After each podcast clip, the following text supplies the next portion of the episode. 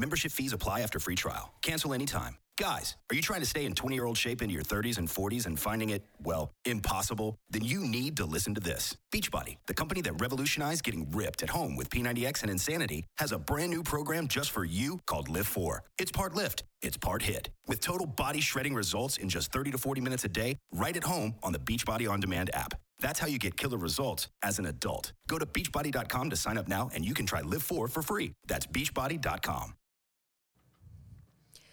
Oi, eu sou a Amy White e você está em mais um Prosa Guiada. Se você ainda não se inscreveu no canal, vou pedir que você se inscreva agora e ative as notificações para saber quando a gente vai estar aqui ao vivo. Temos também nosso canal de cortes oficial do Prosa Guiada e para a galera que faz cortes, a gente pede que espere pelo menos umas 24 horas, tá? Para poder começar a fazer os cortes. Se você quer deixar uma pergunta, fazer um comentário, até mesmo fazer o seu merchan, acessa prosaguiada.com.br, adquira seus Sparks e aproveita para contribuir aqui com o programa, deixando aí o seu comentário, a sua pergunta, para ter certeza que a gente vai ler aqui. A forma que isso aconteça é você acessando prosaguiada.com.br e mandando por lá. Pode ser mensagem de texto, pode ser mensagem de áudio, que a gente tem os fonezinhos aqui para ouvir também. Uh, segue a gente no Instagram, arroba prosa guiada. O Twitter é arroba prosa underline guiada. E hoje eu tenho o prazer de receber aqui para essa prosa Elisa Sanches. Eu mesmo, é um prazer. Muito ah. bom estar aqui, primeira vez. Obrigada Não sei o que vai acontecer. Estou em suas mãos e vamos ver, né? Hum, adorei o estou em suas mãos. É, já estive, já. E, inclusive já esteve, mas faz tanto tempo, né, faz, Elisa? Faz. Por que que faz, faz tanto tempo assim nunca mais aconteceu de novo? Não, nunca mais. Eu acredito que tenha sido no meu começo, assim, que eu tenha visto você, porque foi na Brasileirinhas e eu não lembro se foi na época de 2016 ou se foi 2017, porque eu fiz oito vezes a Brasileirinhas, eu não lembro qual dessas vezes que eu encontrei com você, mas eu lembro Talvez você consiga lembrar um pouco melhor, porque foi a época que você tinha o cabelo curtinho. É. E foi, o cabelo... Era o meu começo também. Era o meu começo. Uh, a primeira vez que eu fui no Brasileirinhas foi quando eu te conheci. Uhum. Então, acho que coincidiu mais ou menos com o seu começo, né? Você começou em que 2016. ano? 2016. E agora eu não lembro se eu fui em 2016 ou, ou 2017 para Brasileirinhas. Ah, não, foi 2016, porque falando do cabelo, é, foi 2016, então. Então a gente começou mais ou menos na mesma época. Eu entrei lá em agosto de 2016, a primeira vez. Eu comecei em maio de 2016. Agosto já estava fazendo Brasileirinhas, então vamos dizer que se você me viu nessa época, é, nesse ano, 2016, você se recorda se foi agosto, se foi. Nossa, Tava frio pra caramba, acho que foi em agosto. Foi agosto. Tava frio. Eu então... me lembro que a primeira, a primeira vez que eu fui, além de ter tido essa esse marco de ter te conhecido. E a primeira cena que eu fiz na Brasileirias, inclusive, foi com você. Uhum. Uh, eu me lembro que eu peguei uma dor de eu, eu, me deu um negócio na garganta por causa do frio que tava. Uhum. Que eu tive até que o, o Lupan, na época que, que trabalhava lá, Sim. ele que acabou me levando pro hospital para tomar uma bezetacil, porque, tipo assim, me zoou com a garganta toda. Talvez assim. você tivesse tido amidalite, que é, é, muito comum nessa época né? Porque passa pelo ar e muita gente se, se contamina fácil, né? Não tem como evitar. Mas foi uma, uma experiência bem marcante. É, então, eu lembro que quando eu conheci você lá, eu, eu não lembro, assim, todas as pessoas que estavam presentes, porque a primeira vez que eu entrei na Brasileirinhas era um outro elenco, porque era um dia como atriz, é, tinha essa experiência, assim, é, o, o nome do, do, dessa, do que era exatamente eu não lembro, mas eu acho que era dia é, teste como atriz, um, era alguma coisa assim que você tinha que ser avaliada para saber se você poderia voltar para fazer o reality.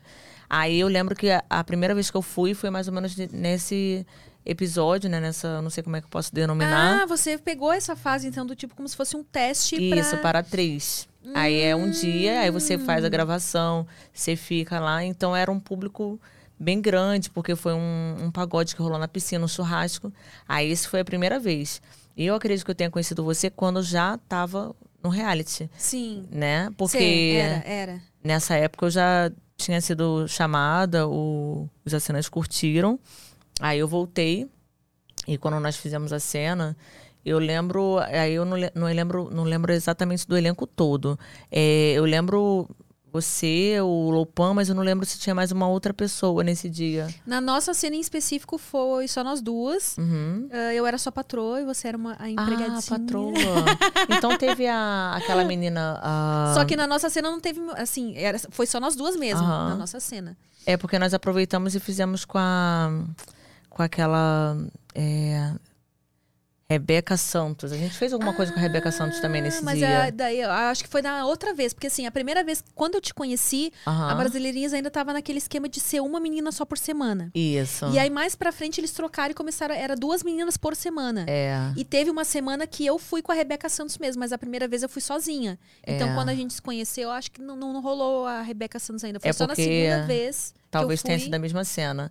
Você patroa e nós duas éramos Ah, alguma o coisa assim. filme, né? É porque eu lembro dela, assim. Eu lembro você vestida como patroa. A gente. Eu não lembro se eu tava exatamente como empregada. Mas certamente sim, né? Se você era minha patroa.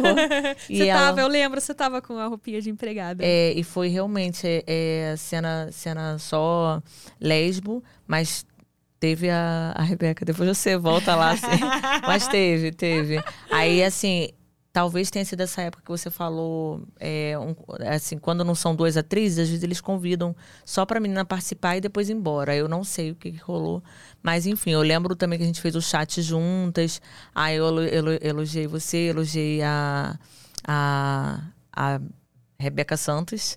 Por quê? Porque vocês são fechadinhas, assim. Aí eu lembro, eu falei, nossa, que bonitinha, sabe? Tudo que eu acho mais bonito, assim, né, esteticamente. E eu elogiei, falei, ai, tão bonitinha, dá até vontade de ficar olhando, assim, né? Muito bonitinho, muito fofa. E, eh, e é legal, você também tinha me falado que você eh, dançava, e você dançava a dança do ventre. Então, eu conheci, assim, um perfil diferenciado do pornô que foi você, porque é, você tem muitas qualidades, não só atriz pornô, você canta, você dança, você sabe falar, dialogar, inteligente, tem postura e é bacana. Tipo, você é, daquela da, antes quando conheci até hoje, é, você sempre sempre foi muito bem falada e sempre tem uma sempre assim você tem uma clareza para falar das coisas é bem legal. Então a, com cinco anos como atriz a gente conhece um pouco desse mundo e vê assim cada perfil, né? E eu acho bacana você ter essa é, você não é assim você não é só uma coisa você tem variedade e isso é bem legal assim você acrescenta então é bacana assim ter conhecido você Obrigada, Elisa. Eu fico lisonjeada de ouvir tudo isso de você. Ah, afinal, você poderíamos dizer que acho que você é a maior atriz brasileira da, da atualidade, né? Tipo, a mais conhecida, a mais procurada. Tipo, fala Elisa Sanches, É. difícil não saber quem é. É pra quem porque- curte esse nosso meio, né? Sim, é porque na época, 2016, eu queria. é, eu lembro que eu entrei e eu conheci outras meninas também. Então eu sempre falava assim, ai. É, principalmente com a Sandy Cortez, eu falava assim, a gente fez reality juntas também. Aí eu falava assim, ah, eu quero os prêmios, ah, eu quero ficar. é, quero realizar tudo no pornô. A gente, eu lembro que eu falava isso com ela. Ela, ah, eu vou correr atrás também. E a gente meio que Tipo, o pornô foi assim, com aquele, aqueles olhos brilhando, assim, tanto eu quanto ela. Eu lembro que eu falava isso pra ela. Então foi assim, amor à primeira vista. É, foi assim, não só o sexo, mas eu, eu curti mesmo entrar pra esse meio. Eu achei fantástico. Era sempre assim, não só a cena, o sexo em si, mas era, era uma emoção a cada cena, conhecer os atores, conhecer as, histó- as histórias do pornô. Então eu tive essa vontade. Eu falei, ah, eu quero ser diferenciada. Mas não diferenciada assim pra. Se achar Por- melhor que os outros, Não, né? porque eu sou muito simples, sou uma pessoa muito tranquila. Ah, Meu isso jeito é verdade. é, é meu, não, não muda mesmo. Então, é apenas pra atingir uma, um, tipo, uma vontade que eu tinha, os prêmios. Então, assim, é, eu, eu meio que lutei por isso, né? Eu vinha pra São Paulo é, e tinham várias cenas, mas assim, não era, um, ca- não, era, não era o mesmo cachê em todas as produtoras, mas eu aceitava todas, porque eu falava assim, eu quero aceitar tudo, eu quero fazer tudo, eu topo tudo. Porque assim, não é que eu também. é, tipo assim, é. é, Eu queria, assim, desafios. Eu queria é, diretores diferentes, com posturas diferentes. Fosse aquele mais amador, fosse aquele mais profissional, fosse aquele eu queria experimentar perfis diferentes. Então eu queria deixar o meu nome em todos que me chamassem. Por isso que eu, eu acredito que eu tenha também é, ter sido, assim, eu consegui um nome bem conhecido, porque eu não negava e eu topava tudo. Então, e eu fazia, assim, é, eu fazia quando me chamavam. Assim, eu queria fazer o melhor para que eu não precisasse chegar em alguém e falar, olha, me coloca na fita de fazer com o diretor tal. Não, eu fazia assim por mim mesma, o melhor para que alguém fosse falar, poxa, eu curti, eu vi seu filme, eu assisti, você quer trabalhar na minha produtora? Então eu sempre fui assim. Eu, eu nunca pedi nada para ninguém, eu sempre quis fazer o melhor para que as pessoas pudessem me chamar por elas mesmas, sabe?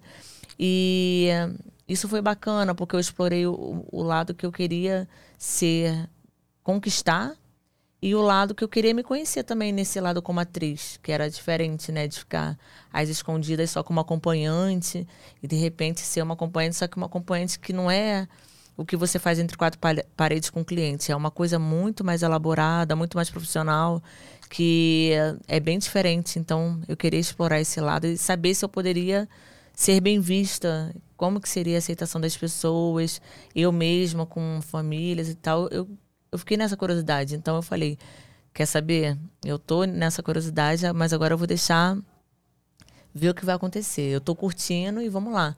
Então foi isso. Aí eu acho que por eu não esconder, por eu colocar minha cara mesmo, falar eu gosto mesmo, eu tô vestindo pornô, eu acho que isso tudo fez ser a Elisa Sanches. Então você começou no ramo do entretenimento adulto, digamos assim, como acompanhante. Antes de tudo, você era acompanhante. Sim. É difícil você não ser, né? E você começar a ser filmado e transar ali, e a câmera te ver. Porque se você já tem uma experiência fora com pessoas que você não conhece, você transa, aí você, mesma coisa com os atores. Você não conhece os atores, você nunca viu. Não é um flerte seu ali, um paquera que você, ai, agora eu tô com vontade de fazer a cena com você, não. É uma coisa profissional. Então, como já tinha essa bagagem de ser acompanhante, não ficou uma coisa meio fria, assim, ai, nossa, eu preciso de alguma coisa para ficar à vontade. Já foi mais fácil. É, o diferencial era se a pessoa pudesse me dar prazer ou não.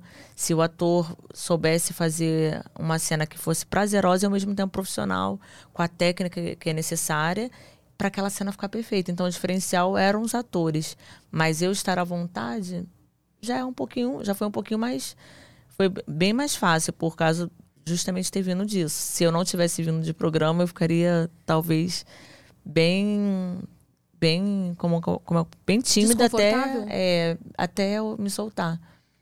Então é mais fácil, com certeza foi mais fácil. E como que você decidiu começar a ser acompanhante? Você sempre você assim, uma das coisas que não só eu senti, mas que todo mundo que contracena com você sente e comenta, é que você é muito entregue em cena. Realmente você passa que você gosta muito daquilo que você tá fazendo. Tipo, Sim. Tipo, tanto com homem quanto com, quanto com mulher. Uhum. Eu me lembro que a cena com você foi muito gostosa, porque, tipo assim, você tava entregue, você tava presente ali. Uhum. Você procura curtir o momento, né?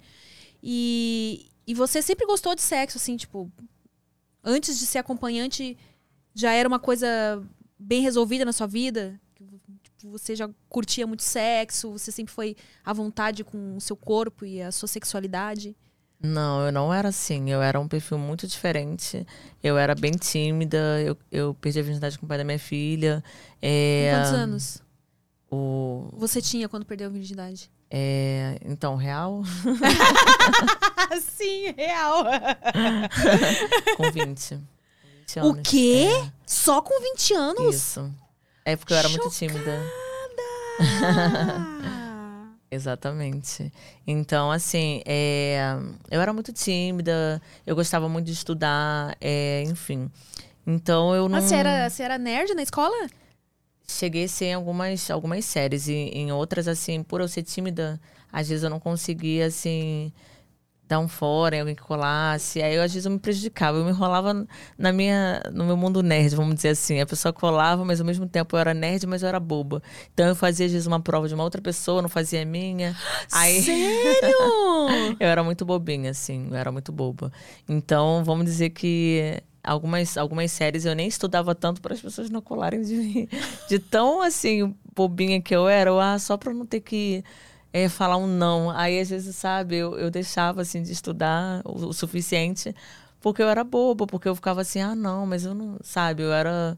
Eu precisei, assim, é, perder minha timidez, porque eu era muito boazinha. Não conseguia se impor, não é, conseguia não, dizer eu era não. aquela aquela adolescente assim, tímida, boazinha, que queria de uma certa forma ajudar as pessoas, eu gostava de estudar, mas por não ter assim essa não não, não ser uma pessoa mais é, vamos dizer, eu tinha que ter mais um mais uma firmeza, né, como é ah, é firmeza. Porque se você, tipo, tá lá fazendo uma prova, a pessoa te chama pra, pra colar de você e você não sabe dar um fora, você se prejudicar pela pessoa, você não tem aquela firmeza. Então, eu era meio assim, sabe? Eu era meio bobinha mesmo. Então, eu precisei passar dessa fase da escola e tal e perdendo a timidez. Eu acho que é até por isso que eu entrei para esse mundo. Não foi assim exatamente para perder a timidez, mas porque como eu fui muito devagar na minha parte sexual, foi uma curiosidade também, porque imagina, você, eu perdi a virgindade com o pai da minha filha, fiquei seis anos com ele. Mas você engravidou logo em seguida, sim? Sim, é porque eu fiquei grávida dos 21 e 22 eu tive a minha filha, com 22 anos. E eu, e eu perdi a virgindade com 20, então um ano seja, depois eu já estava grávida. Você mal conseguiu praticar É, e, e já foi mãe. é, exatamente. Não teve muito tempo de Não, praticar a mesma coisa, né? Pra ficar expert naquilo. é, não. Assim, logicamente... Nesse período, né? Porque depois também você compensou. Logicamente que eu tive uma pessoa, assim, muito boa, assim, sexualmente falando. Ah, ele, era bom. É, porque Como ele... pessoa e, na cama também. Como pessoa, Não é romeno. alguma coisa sim, alguma coisa não, depende, assim, algumas características legais e outras não. Não assim completamente ruim, não, mas algumas coisas que eram agradáveis e outras que, como a gente não, não tá junto, é porque não deu certo. São coisas que não foi legal, que eu- era melhor realmente separar. Se tivesse muitas qualidades, eu estaria até hoje e tal, mas como às vezes você vai conhecer e tem alguns, alguns atritos, é melhor você não estar junto, né? Mas ele é um pai presente? Sim, sim, ele é um pai você presente. se fala até hoje, então.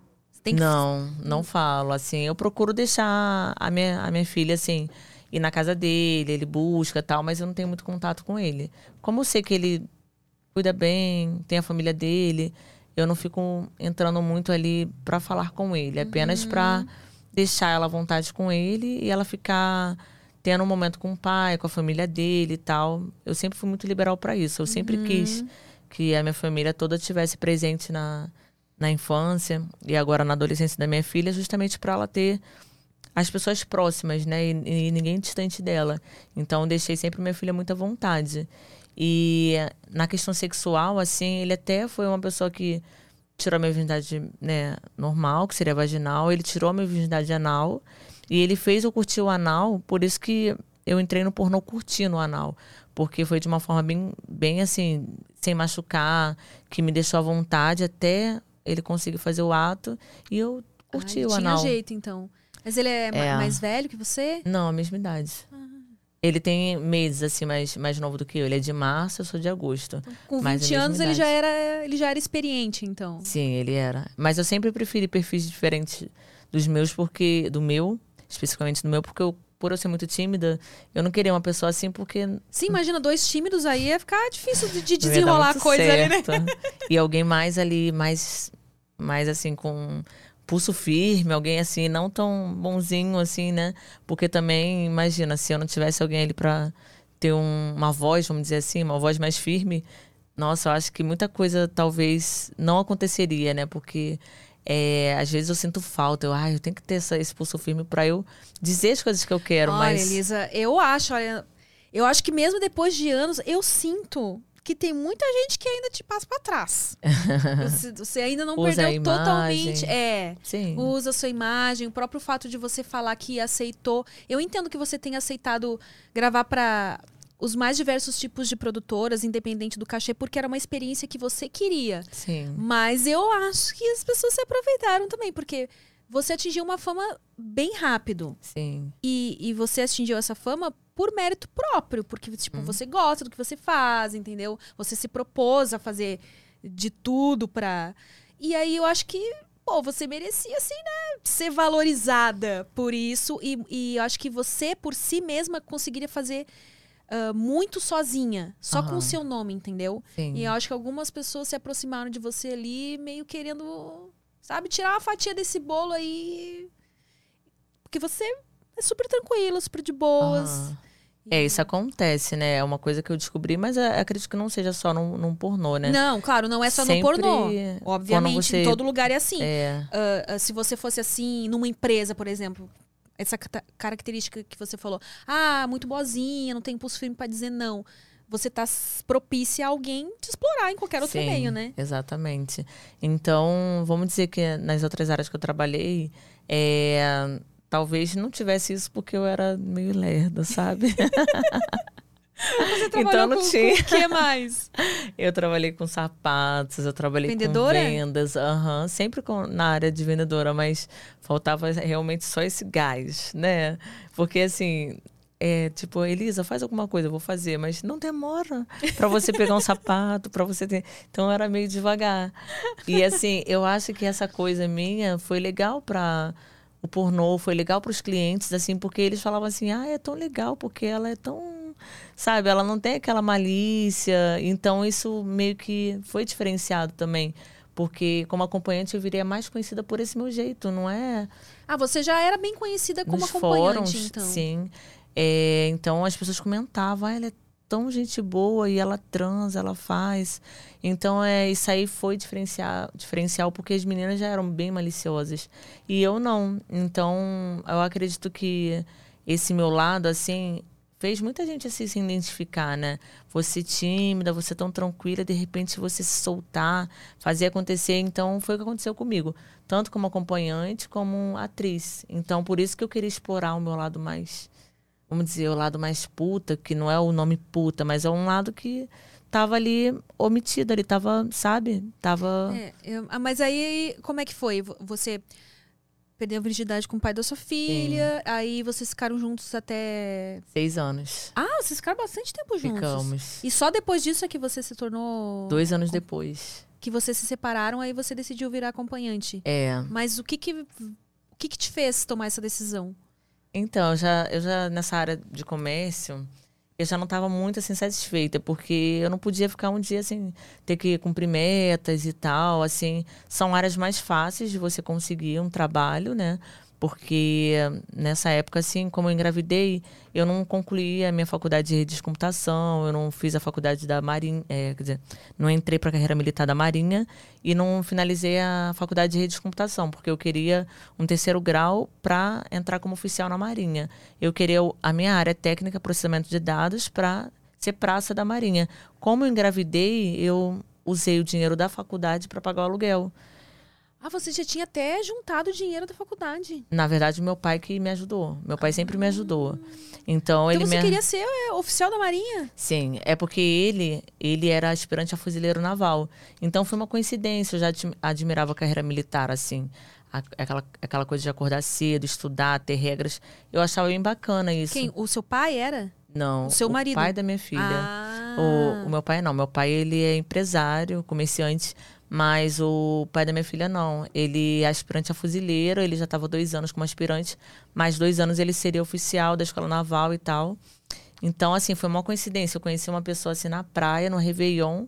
E é uma carreira que eu queria. Aí eu falei, olha que legal, você é da, da escola naval, quero ser da marinha. Foi daí que eu entrei, eu fiz um curso da Marinha Mercante. É, e aí, enquanto eu fazia o curso da Marinha Mercante, como ele já era uma pessoa muito assim, que já tinha saído com muitas mulheres, tinha muita experiência de vida, eu automaticamente eu, eu estive com ele, mas tive ciúmes, assim, por ele ser uma pessoa que em alguns momentos não me passava segurança. Então, nos meus estudos, assim, eu me atrapalhou um pouco. Então, eu pensei, olha, eu quero a Marinha Mercante, mas se eu passar, eu vou ficar seis meses, sete meses viajando e eu não sei se ele vai ser tão fiel, porque ele não me passava segurança. Então, acabou que eu desisti. Aí fiquei na área só comércio para voltar para casa e ficar tomando conta. Meio que Era eu- nesse nível assim, ó. é, é porque eu nunca quis o, mesmo tipo de perfil meu. Eu sempre quis os caras bem ali, cachorrões e tal. Se eu tivesse com uma pessoa assim, ah, vamos, vamos dizer assim, nesse perfil, é, vamos estudar, vamos, sabe, aquele nerd, aquela pessoa assim, talvez eu estaria mais tranquila, mas não, ele já era mais experiente. Então, por essa experiência, algumas coisas da pessoa dele, eu não me sentia segura. E como eu não tinha aquela maturidade ali para relacionamento, acabou que o ciúmes atrapa- atrapalhou essa minha área, assim, de seguir a área militar. E aí ter que pagar o aluguel e não pagar mais a faculdade de redes de computação, acabou que eu deixei para lá. Então, foi acontecendo de eu ficar com eles, de trabalhar só na área de comércio mesmo. E aí, seis anos depois, nós nos separamos. E uh, vamos dizer assim que nesses seis anos assim que eu tive com ele, eu, eu, aprendi muita coisa como mulher. Eu conheci uma pessoa, eu vivi, conheci, né, muitas coisas que eu não, não sabia que eu poderia aprender com ele. Só que não é assim por, por assim eu ter experiência ruim, somente pelas experiências ruins que eu iria entrar para essa vida. Ah, vou entrar nessa vida pelas experiências ruins, porque eu não me senti segura. Eu acho que aconteceu sem querer também, porque quando nós terminamos, eu conheci outras pessoas, não tive muita relação sexual com outras pessoas, eu tive poucas relações sexuais. Não era safada, assim, tipo, ai, vou fazer acontecer, vou pegar todo mundo. Não era. Fiquei com algumas pessoas, mas a última pessoa que eu fiquei, por uma questão da, do trabalho dele, ele ter titânio na perna, ter sofrido um acidente na aeronáutica é, ele já não estava mais como militar, ele já trabalhava como advogado, mas ele tinha um titânio devido a anteriormente ele ter sofrido um acidente. Como essa pessoa ela tinha muitas dores por causa do titânio e tal, eu pensei em mudar minha área. Eu falei, olha, e foi sem querer mesmo. Eu falei, ah, eu acho que eu vou aprender um curso de massagem, uma massoterapia para te ajudar com massagem. Eu vejo você chegar do trabalho com a perna inchada, tal. E eu só apenas ficava com essa pessoa. E aí foi, aconteceu. Eu fiz um curso, eu já estava trabalhando com telemarketing, eu tinha seis horas de trabalho, tempo livre para fazer curso. Uhum. Então eu falei, ah, vou fazer esse curso. E foi sem querer mesmo. Quando eu acabei o curso de massoterapia, aí essa, essa pessoa foi a última pessoa que eu, eu tive um relacionamento antes de entrar para ser acompanhante, né? Então eu falei para ele assim, olha, agora que eu finalizei, eu vou trabalhar nessa área, porque é uma área mais tranquila. Eu tô cansada só de metas e metas, eu quero uma área tipo zen, uma área bem tranquila, assim como eu. Então eu vou trabalhar nessa área. Aí falei para ele.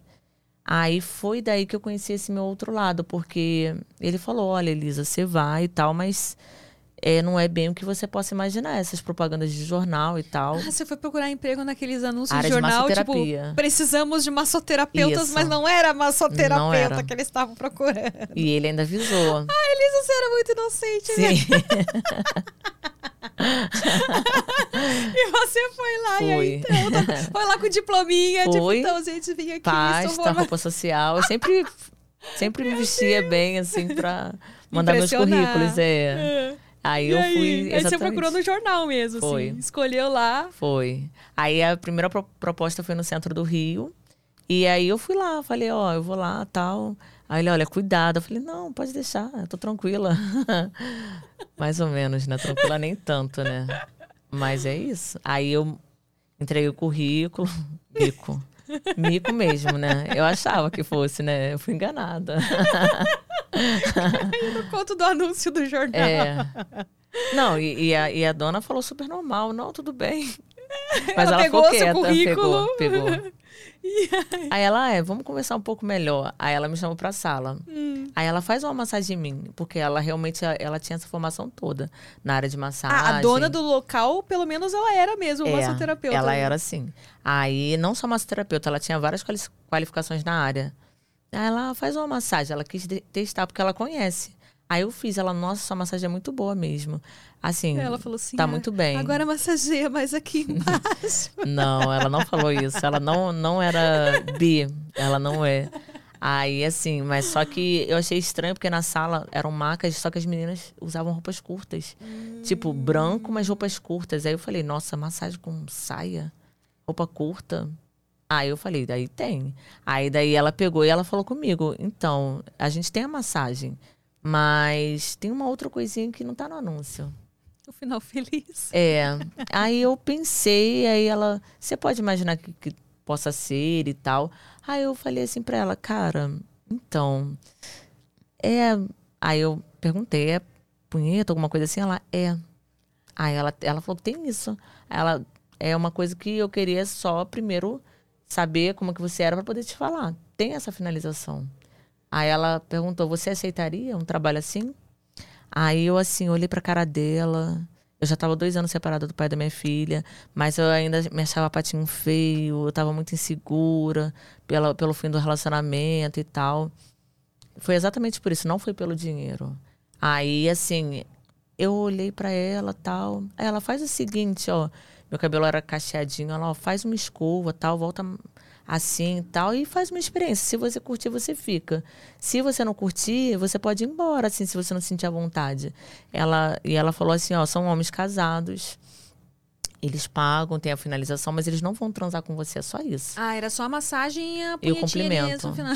Isso. não, te- não rolava nem, nem boquete, nem... Poderia ter, mas aí Mas sexo mesmo em si- acréscimo no valor e tal. Mas assim, eu nunca conseguia ficar acrescentando se tivesse uma coisa a mais, porque eu era muito envergonhada, assim, até Overstock's red tag sale is here and the hunt is on. Bring home all your cozy, cold weather favorites at clearance prices. Deep discounts on winter's best sellers couldn't come at a better time. Warm up with hot deals on bedding and mattresses. Plus, save big on storage and home improvement for a fresh start on a new year. Spot the red tag at Overstock to make your dream home come true. Hoje eu sou meio envergonhada para a parte financeira. Se não tiver uma pessoa ali tomando conta, eu sou muito envergonhada. Então, eu tenho ainda meu lado tímido. Então, vamos dizer que é, essa, nessa experiência, assim, eu aprendi muita coisa com os clientes, porque imagina você nunca ter tocado num homem assim, que você nunca viu, e de repente você tocar, fazer uma massagem, quando você viu, ali você tá tocando punheta. Então, era uma coisa diferente para mim. E só que os clientes foram tão simpáticos, a gente conversava, e eles gostaram muito de mim, eles ficaram apaixonados, assim, ai, que boazinha, que menina, sabe? Aí eles tinham uma. Teve uma menina anterior que trabalhou lá e eles sempre falavam: Nossa, você lembra a menina tal que trabalhou aqui? Que legal. A gente gostava tanto dela e você lembra ela. Então eles ficaram apaixonados por eu lembrar dessa menina e pelo meu jeito. Eles ficaram assim: Nossa, ela não tem maldade. Então isso foi uma coisa. Eu falei: Poxa, pelo menos numa área eu não sou chamada de lerda. Porque nas outras áreas assim de comércio, pô, você tá meio devagar, vai. Aí, pelo menos nessa, todo mundo gostava de mim. Eu falei, pô, será que eu Achei o bem? meu Alguma coisa, pelo menos, é sério, assim. Aí foi. Então, aconteceu isso. É, os clientes foram me deixando à vontade, os clientes foram me deixando bem. Eu comecei a descobrir esse meu lado. Esse lado Aí você começou a se soltar um pouco mais, o se lado sentindo à vontade. puta. Tipo assim, o lado puta que não é um lado pra fazer um mal a alguém, pra... O lado puta foi o lado sexo. Eu conheci o meu corpo com o pai da minha filha, ele me satisfazia muito bem, mas eu não conhecia outros homens. Então, assim, eu não pensei se eu estaria errada. Eu deixei rolar as minhas vontades. Então, assim, vamos dizer que toda aquela minha timidez, eu queria virar outra pessoa. Eu queria fazer tudo que eu não fiz, né? Por eu não ter tido experiência de vida. Então, eu falei, quer saber? Agora eu vou deixar rolar. Então, assim, vamos dizer que eu me conheci como mulher, eu conheci o meu lado ninfo, que eu nem sabia que eu era ninfo, né? Eu comecei a despertar desejo muito grande assim no sexo e eu vivi intensamente isso. E vamos dizer que três, uns oito meses depois eu entrei mesmo para para sexo, porque com os clientes da massagem, se você tivesse que transar teria que ser não poderia ser na sala porque não não se pagava arrego para os policiais. Tinha alvará, mas sem arrego a sala poderia fechar. Então você tem que pagar um arrego e tal. Combinado, né? Se não for uma coisa combinada 15, 15, é, a cada 15 dias, ou sei lá, enquanto quanto tempo eles pedem, geralmente o dono que sabe, eles podem pegar e fechar a sala. Agora, se tem um, um agrado, né? A sala continua aberta. Porque a gente estava conversando ontem lá no After. Gente tem um. O Fernando, que trabalha aqui com a gente, estava conversando sobre essa questão, né? Que ele contou que realmente as, as casas. é, puteiro, né? Vamos Sim. falar assim a palavra mais. ah, tem que pagar, né? Esse, é- esse arrego que você estava É o falando, que eu não arrego. conhecia como essa palavra. Sim. Porque, ah, segundo a lei, ah, se prostituir não é crime, mas alguém que. alguém Receba. ganhar em cima disso, né? É crime. Tipo, tendo um local onde as pessoas se prostituem ou, ou, ou agenciar alguém, é, que é, é cafetinagem, né? Que eles Isso. falam. E então existe mesmo essa coisinha aí de pagar o arrego. Existe. Lá era uma coisa muito escondida, assim, até a dona da sala ela fazia, mas ela sabia com quem ela poderia fazer. Mas ela, as meninas também, e ela ficava com muito medo da- de liberar na época, por causa que poderia ter um cliente policial e ele poderia ver e depois ele falar, olha, vai ter que ter o arrego. E ela não queria perder dinheiro, ela queria Ah. ganhar, só ganhar. E aí, é, no final, eu não sei hoje em dia se ela a- a- atende com sexo. Mas na época tudo era meio camuflado, tanto da parte dela quanto das meninas. Então todas transavam com os clientes que elas se sentissem à vontade, mas escondido para não, não acontecer essa explanação a ponto dela ter Mas que. aí não lá dentro, combinava de, de ir pra outro lugar, Sim, é isso? Até dava. Assim, se alguém tivesse ido embora, você ficasse sozinha, dava. Mas era bem mais difícil pelo barulho, por serem. é, serem divisórias, não serem quartos individuais. Ah, tá. Então eram divisórias. Eram não- não tinha- divisórias. Não tinha aquele. Aí, quartinho, tipo, né? se tinha três meninas atendendo ao mesmo tempo ali fazendo a massagem, por exemplo, e uma delas começasse a, a transar com o cliente, dava pra ouvir, né? Que o Dava, movimento tinha ali que ser muito tipo, discreto. O ideal mesmo seria fora. Então, como os clientes começaram a procurar muito isso, eu acabei, assim, oito meses na massagem. Eu falei, ah, eu vou transar. E te ofereciam, provavelmente, ah, um, um bom dinheiro a mais. Ah, te pago tanto a nem mais. tanto, nem, tanto, assim, porque essa época de 2009, 2009, pouco, tipo, era muito, vamos dizer assim, porque não era um, um dinheiro que eu ganhava no emprego de vendedora, né?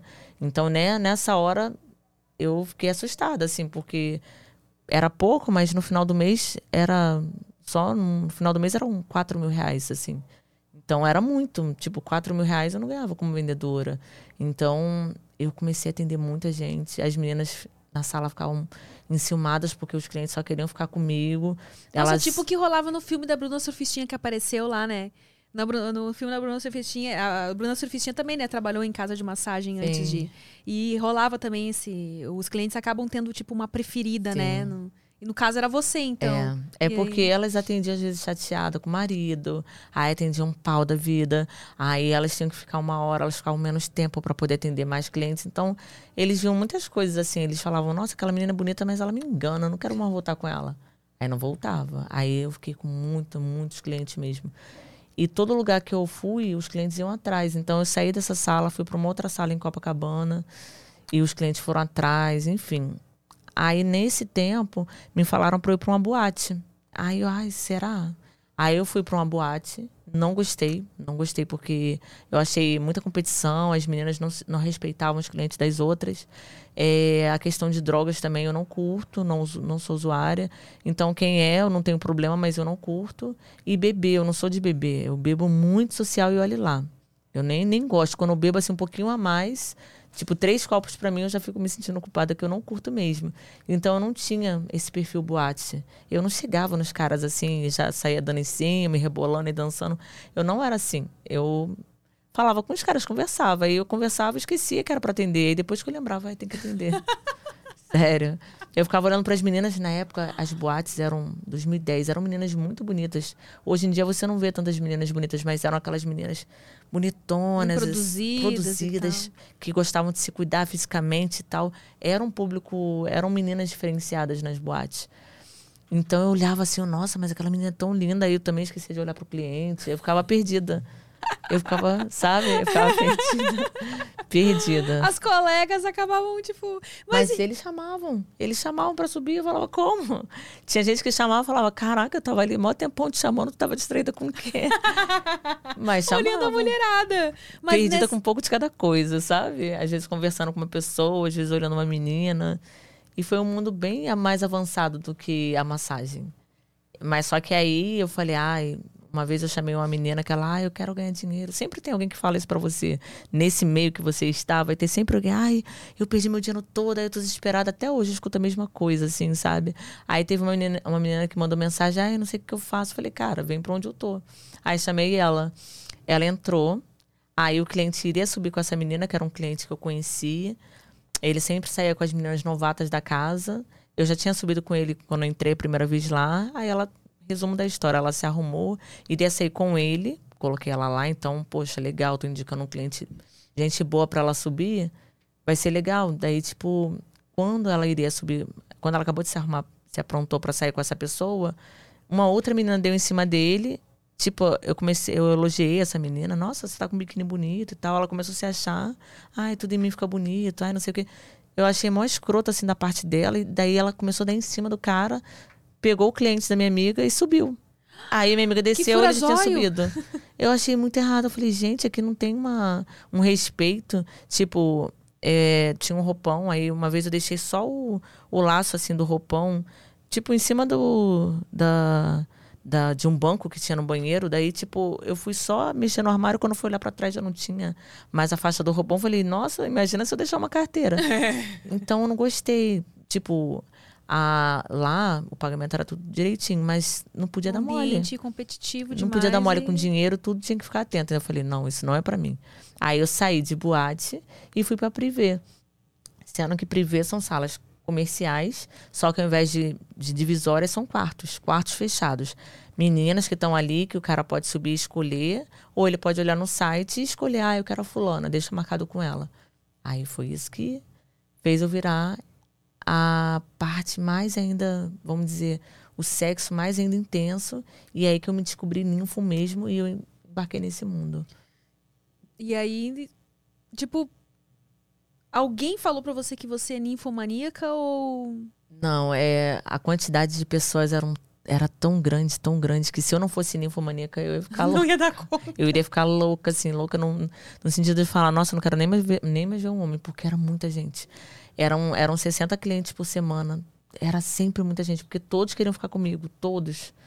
Todos, e, era você, só uma tipo, pessoa. Fisicamente, você não ficava cansada? Eu, por incrível que pareça, até eu me cansar, de 2010 a 2014, eu só fui me cansar final de 2014. Eu fiquei quatro anos vivendo intensamente sexo. Porque eu era realmente muito ninfo mesmo. Eu vivia o sexo. Eu descobri esse meu lado. Eu queria transar com os clientes. Eu queria sair da, do atendimento e ficar com um boyzinho que eu pegava. A gente sair junto com uma menina. A gente ir pra casa de swing, sabe? O- os peguetes que não eram os que pagavam, eram os por fora. Eu vivi muito sexo, muito mesmo. E eu achava isso mó divertido, assim, fazer acontecer. Aí foi daí que eu descobri esse lado, que eu falei, nossa, eu não sabia que eu era assim. eu descobri. Nossa. V- Vou aproveitar pra gente falar do nosso patrocinador de hoje, que é o Fatal Moda. Depois eu quero que você me conte se você chegou a experimentar Aham. anunciar sites.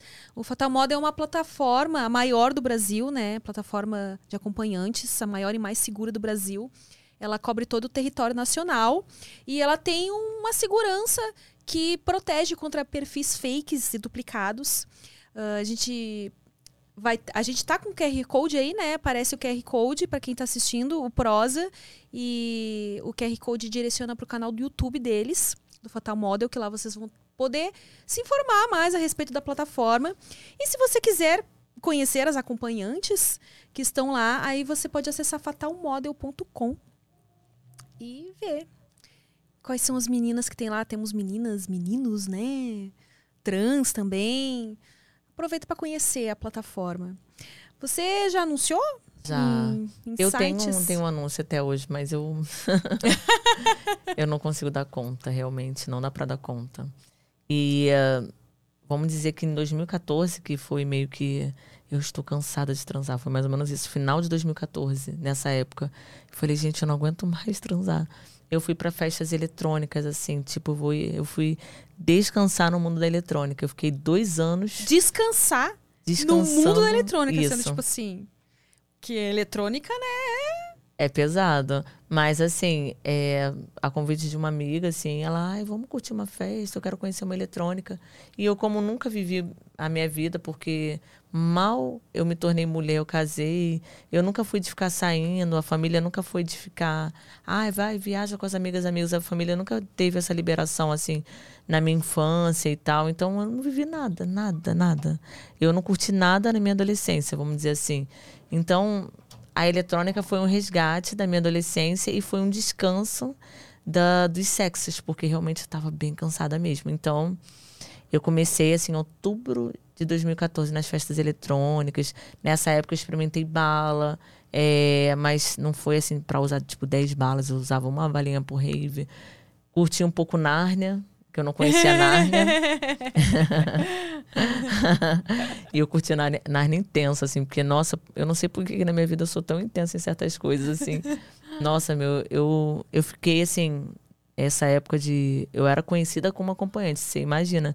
Eu virei a mais conhecida da rave. Sem querer, assim. Quem é a Elisa? É a mais frita. É- intensa, intensa. Sério. Assim, você. Eu usava uma bala, eu ficava assim, numa onda, tipo, que corria, abraçava todo mundo. Eu, assim, eu ia para todos os pontos do sítio, eu falava com todas as pessoas. Então, assim, as pessoas me conheciam muito, assim. E eu nem sabia quem era a pessoa, porque no dia seguinte eu já nem lembrava direito. Eu não usava lente, então não enxergava direito. Hoje em dia eu uso lente, porque eu tenho miopia. Então eu, pô, não enxerguei você, a gente curtiu. Então eu tava sem lente e tal, mas era assim, eu vivi intensamente o mundo da eletrônica. E foi o meu descanso. E aí até Mas alguns... você ficou um tempo assim, tipo, você se propôs mesmo dar esse tempo pra descansar, tipo, Sim. umas férias mesmo. Eu não queria mais trabalhar. Eu falei, gente, eu não aguento mais. Mas você conseguiu juntar um dinheiro assim? né? não, pelo contrário, assim, é, eu não entrei pra focar, juntar um dinheiro, parar e abrir alguma coisa. Eu não entrei assim. Eu entrei assim, ah, é, vamos, porque que foi que uma coisa dar. que aconteceu, né? Uhum. Sem querer aconteceu. E, enfim, quando eu tava na eletrônica, tipo, eh, eu conheci um cliente, um advogado, e esse advogado, ele falou, ele me conheceu, aí eu fui dormir na casa dele. Daí ele me conheceu assim, aí ele assim, nossa, eu tô encantado por você, eu, eu dormi só uma noite com você. Isso era a época de rave. Uhum. Aí eu, mas como assim que você tá encantada comigo? Ele, nossa, você é tão boazinha, você é tão diferente, você é tão do bem. Aí eu falei, mas como que você pode me conhecer tanto se eu só dormi uma noite com você? Ele falou assim, porque eu sou advogado, eu conheço as pessoas de longe. Eu trabalho com pessoas, então eu sei quem é cada pessoa. Aí ele falou assim, o que, que você vive hoje em dia? Eu falei, eletrônica. Aí ele assim, você tá trabalha, você tá juntando dinheiro, tá pagando suas contas, vai parar com esse, esse e-mail e tal. Eu falei assim, pô, vou te falar, eu só tô trabalhando para pagar algumas contas quando eu quero pagar, porque tem conta que eu não quero nem pagar. assim mesmo, porque eu estou cansada. Aí ele assim, mas cara, se você tá nesse meio, você tem que ter um tem que ter um objetivo, você tem que pagar suas contas, você não pode assim abandonar tudo porque você tá cansada. Aí eu, ah, mas sei lá, né? Aí ele assim, ele se apaixonou por mim a ponto de falar assim, olha, e que você usa alguma coisa, tal? Aí eu, ah, uso bala, tal, não sei o que. Ele, e você tá feliz? Aí eu falei, pô, feliz pra caramba, curto muito, frito e tal. Aí ele olhou assim pra mim e ele falou assim, mas, pô, vou te falar, você não tá tão feliz quanto você pensa, você acha que tá. Eu, aí no final das contas, eu só usei três meses de bala, fiquei um ano e sete meses de cara nas raves. E só três meses de bala, daí ele falou assim, cara, eu vou viajar trabalho, eu queria que você fosse comigo, eu vou pagar tudo pra você. E detalhe, eu vou pagar suas contas, vou te levar pra se cuidar, porque você tá muito assim, você não tá reparando, mas você tá muito descuidada, eu vou fazer tipo uma diferença porque eu curti você. Eu vou mudar a sua vida assim. Ele me levou pra shopping, ele me levou pra salão, me levou pra viajar, pagou minhas contas, comprou roupas refinadas assim, porque eu usava qualquer tipo de roupa, porque ele tem muito bom gosto e tal. Ele fez uma mudança completa na minha vida. As minhas amigas na época, elas assim, tinham meninas até ali que ficavam dando em cima dele, porque uma situação financeira muito boa e tal. Eu nunca Amigas, namorei uma Muito assim. amigas, né? Foi um perfil diferente. Eu nunca namorei um cara com E dinheiro. você conheceu ele aonde na, mesmo? na, Na rave mesmo? na- não, na rave não. Tadinho. não foi na rave, imagina. Foi atendendo mesmo, por Ah, anúncio. tá. Aí eu fui e tal. Então ele meio que eh, fez eu ter largar essa coisa da bala, porque assim, na época eu vivia muito isso. Então, vamos dizer que as coisas fora bala tava muito comum. Então eu falava assim: "Ai, meu, esse mundo tá muito legal. É pra que que eu vou ficar me cuidando? Pra que isso, sabe? Eu tava muito entregue. Por isso que eu falo, eu sou muito intensa assim nas coisas. Então eu tava muito maltrapilha mesmo. Eu entrei bonitona, corpuda, linda, mara maravilhosa, assim, pernão, bundão. No final, assim, da, da rave, eu tava bem magrinha, assim. Eu parecia aqueles esqueletos, assim, dançando. e eu ficava com a galera, assim... Ao invés de ser aquela galera que anda com... Sabe? Com relógio caro, óculos caro. Aquela galera, aquela galera sa- sarada. Eu andava com aquele pessoal cracudo. Que a gente chamava de cracudo. Não é o... Não é o ninguém usa crack, mas a gente chama de cracudo. Sim. Porque é a galera que frita Fritou tanto que esqueceu de, vai de comer, é. de, de viver. Eu andava com de- aquela galera. Eu achava a galera, tipo, arrumada e, e de, de- dos é, camarotes, assim. Ai, eu achava muito fresca. Eu falava, ai, não gosto desse pessoal. Arruma cabelo, faz a maquiagem. Aí eu gosto de ser livre. Então eu tinha esses grupos, assim, diferentes, assim, que era a galera que curtia mesmo. Só que aí ele falou, cara, isso não tá legal pra você. Aparentemente tá, mas você dormiu. Eu não dormi, eu fiquei observando você dormir. Vi que sua respiração tava ofegante, você não tinha usado nada, porque você só usa nas festas. E daí, tipo, eu vou cuidar de você, vou tomar conta. Daí foi assim que eu parei com o mundo das balas e frequentei a festa de cara e curti a festa. Sendo que no final ele falou assim: quanto tempo que você tem como, como acompanhante? Essa época eu já tinha quatro anos como acompanhante. Ele falou: quero te tirar da vida, eu quero te bancar, eu quero que você estude e você tente outra coisa para sua vida. Aí eu olhei pra cara dele assim. Aí eu falei, poxa, mas eu não tinha nem experimentado a putaria direito. Quatro anos. Quatro anos, né? Foi pouco. Eu, eu queria me conhecer mais. É, Eu sabia que ele não era o momento de eu parar. E aí minhas amigas, até umas que davam em cima dele e tal, elas falavam, Elisa, você tem filha, você não sabe o dia de amanhã, aproveita. Ah, e fica com ele trai. Eu falei, que trair, gente? Não, ele te banca, se você não estiver satisfeita sexualmente, trai ele. Eu falei, não, nunca, não vou ficar traindo, isso tá errado. Eu não vou deixar ele me bancar e ficar traindo com outros homens e tal. Isso não é o meu perfil. Aí, assim, acabou que no final das contas, eu gostava muito dele, da pessoa dele, mas eu queria uma coisa mais intensa no sexo. Porque realmente, mesmo que eu estivesse cansada, eu, eu era muito. Eu primeiro olhava o sexo e depois eu olhava o homem. Eu não queria saber da personalidade. E aí eu conhecia uma pessoa na rave e, tipo, transava pra caraca, fazia acontecer, machucava, maltratava. Eu falava assim: é o meu perfil. Meu perfil de homem é sério. É.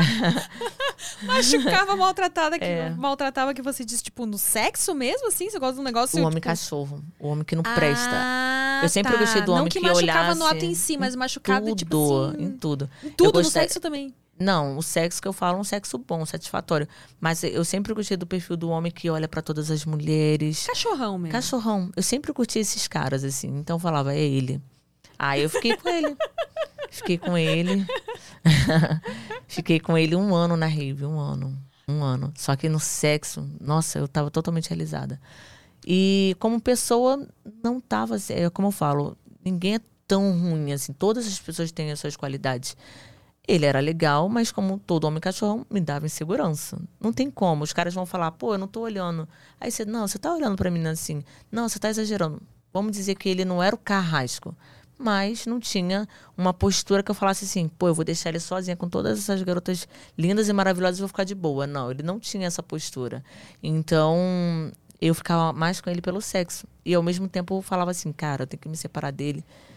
E, e essa época tava esse advogado, eu falava assim, gente, eu vou ter que falar para advogado que eu não quero ficar com ele, porque eu prefiro esse tipo de homem. Então eu cheguei para ele, detalhe, esse, esse, esse advogado casado.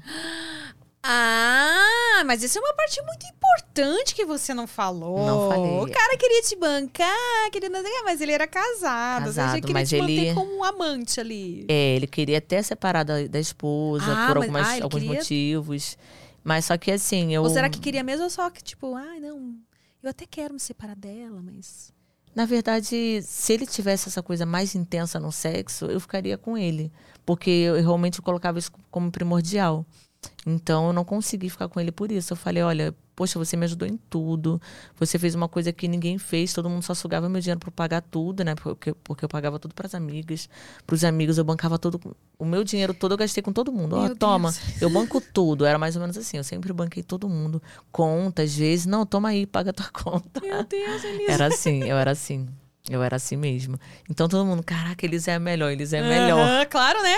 Aí eles eles é é melhor. melhor. Era mais ou menos tudo na isso. tua conta, eles é. Então foi, eu vivi muito isso, sabe? E depois, é, eu, quando eu fiquei com essa pessoa, eu falei, cara, esse cara do sexo tal, bom, mas ele era uma pessoa bacana. Eu falei, poxa, como que eu vou conseguir esquecer dele? Eu gosto tanto do sexo dele, eu fiz, fiz muito anal com ele. Ele, tipo, bem assim, dotado, ele 24 centímetros, ele sempre falava assim, nossa. Ele acabava comigo no sentido assim, que eu ficava louca, alucinada, sabe? Meu Deus. alucinada. Eu gostava muito do sexo dele, muito, muito, muito. Então, assim, eu não consegui, eu era muito presa sexualmente. Se um cara transasse bem, ele poderia não me deixar segura, mas eu não conseguia me livrar. Eu ficava muito presa, eu falava, não, eu não consigo separar da pessoa. Amor de pica. pode fazer acontecer, mas eu não consigo. Foi isso. Era o amor de pica que você sentia. Pelo... Era. Era carência também, carência de pai, era muita coisa, eram muitas coisas. E foi assim que eu, nesse meio tempo. Ah, nesse meio tempo. Ah, aí nesse. É, se tivesse aqui, aqui é só água, né? Tivesse aqui do lado de uma coca.